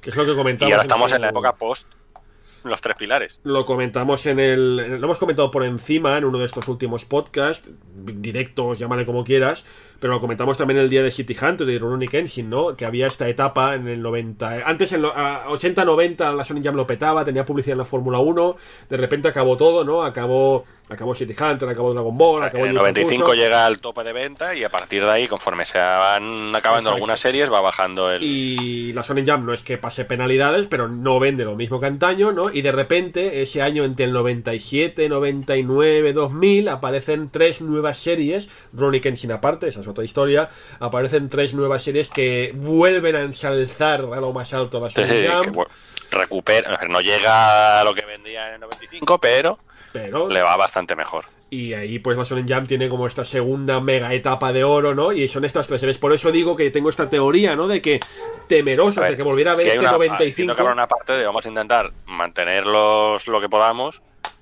porque es lo que realmente hace que la gente principalmente compre la revista, hasta que salga alguna otra serie que lo que lo sustituya. Juan, ¿qué pasará cuando acabe acabó Bleach, acabó Naruto? ¿Qué pasará cuando acabe One Piece? Porque vamos a bueno, lo vamos Bueno. a ver no mucho tiempo. ¿Qué va a pasar? Actualmente ya tiene otras series que están ven- no venden tanto como One Piece, pero la Shonen Jump tiene otras series que están vendiendo bastante bien. O sea, de hecho, hace poco hicieron serie de anime del Kimetsu no Yaiba, de Dragon el Demon Slayer. Sí. Este, sale la Shonen Jump. Que es- le queda poco para acabar la serie, pero My Hero Academia es de la Jump. también es de la Shonen Jump. Kaisen- Academia me gusta, me gusta, pero no sé, creo que es, es igual que te decía que Toriko es muy One Piece. My Hero Academia es muy Naruto, ¿no? Eh, y me gusta, ¿eh? Me gusta, pero... A ver, One Piece es One Piece. Eh, Y My Hero Academia está muy bien. Yo me, me- es de las series que me sigo cada semana. Está muy bien. O sea, Lo te que gusta el tema manga, te gusta el tema superhéroes, es fácil. Sí, pero Que ¿sabes te qué pasa? gustar. ¿Sabes qué creo que le falla a My Hero Academia? Que precisamente Naruto, o sea, el mundo de My Hero Academia también está muy elaborado, está muy detallado, tiene todo un trasfondo, lo tiene también muy bien hecho, pero creo que mientras que Naruto disfrutaba, mm, podía mostrar una simplicidad de trajes, esos trajes que llevaban, esos, esas bandanas, tenían una simplicidad que al mismo tiempo hacía muy atractiva, en My Hero Academia complica sobremanera los trajes, los hace súper recargados, eh, ¿sabes? Claro, es que es distinto. En Naruto tú tienes un uniforme que representa a cada facción y son todos los de la misma facción, llevan más o menos el mismo traje, pero no, tú estás haciendo unos superhéroes que teóricamente cada uno lleva un traje adaptado al, al quirk- al- a la habilidad que tienen de cada uno. Entonces, tiene que ser distintos. Es más como los personajes que salen en Kinnikuman, que cada uno tenía un diseño completamente distinto. Sí. Bueno, vamos a ir acabando porque el bebé bebote quiere. El niño, ya sabéis, el directo más eh, podcast, lo que sea, más friendly de Europa sobre los niños. Pero tenemos que irnos. No sin antes, rápidamente, Joan, hemos hablado de los pilares del Jump. Esto va a seguir, no sabemos cuándo, pero va a seguir. ¿Cuáles serán los próximos autores que vamos a hacer en las próximas entregas? Más o menos, por encima.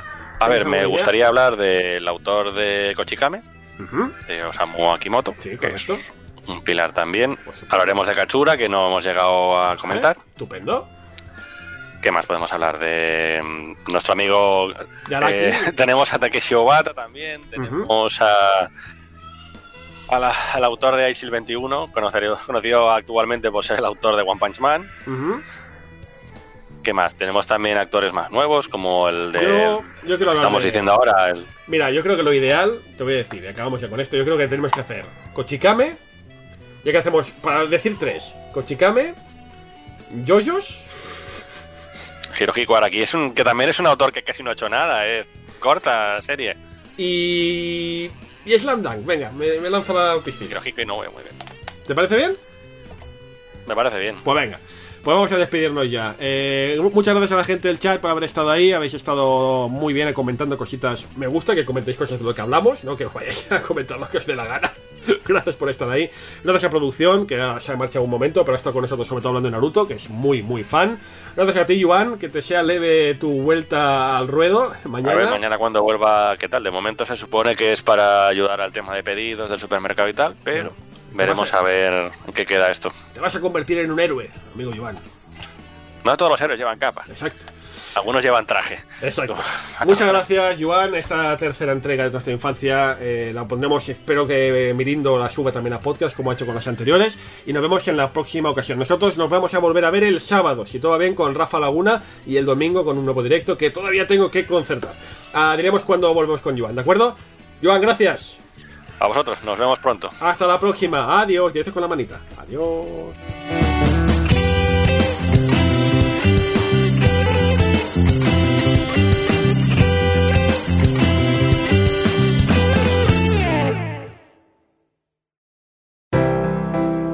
En Sons hay podcast para todo el mundo. ¿Conoces Librorum?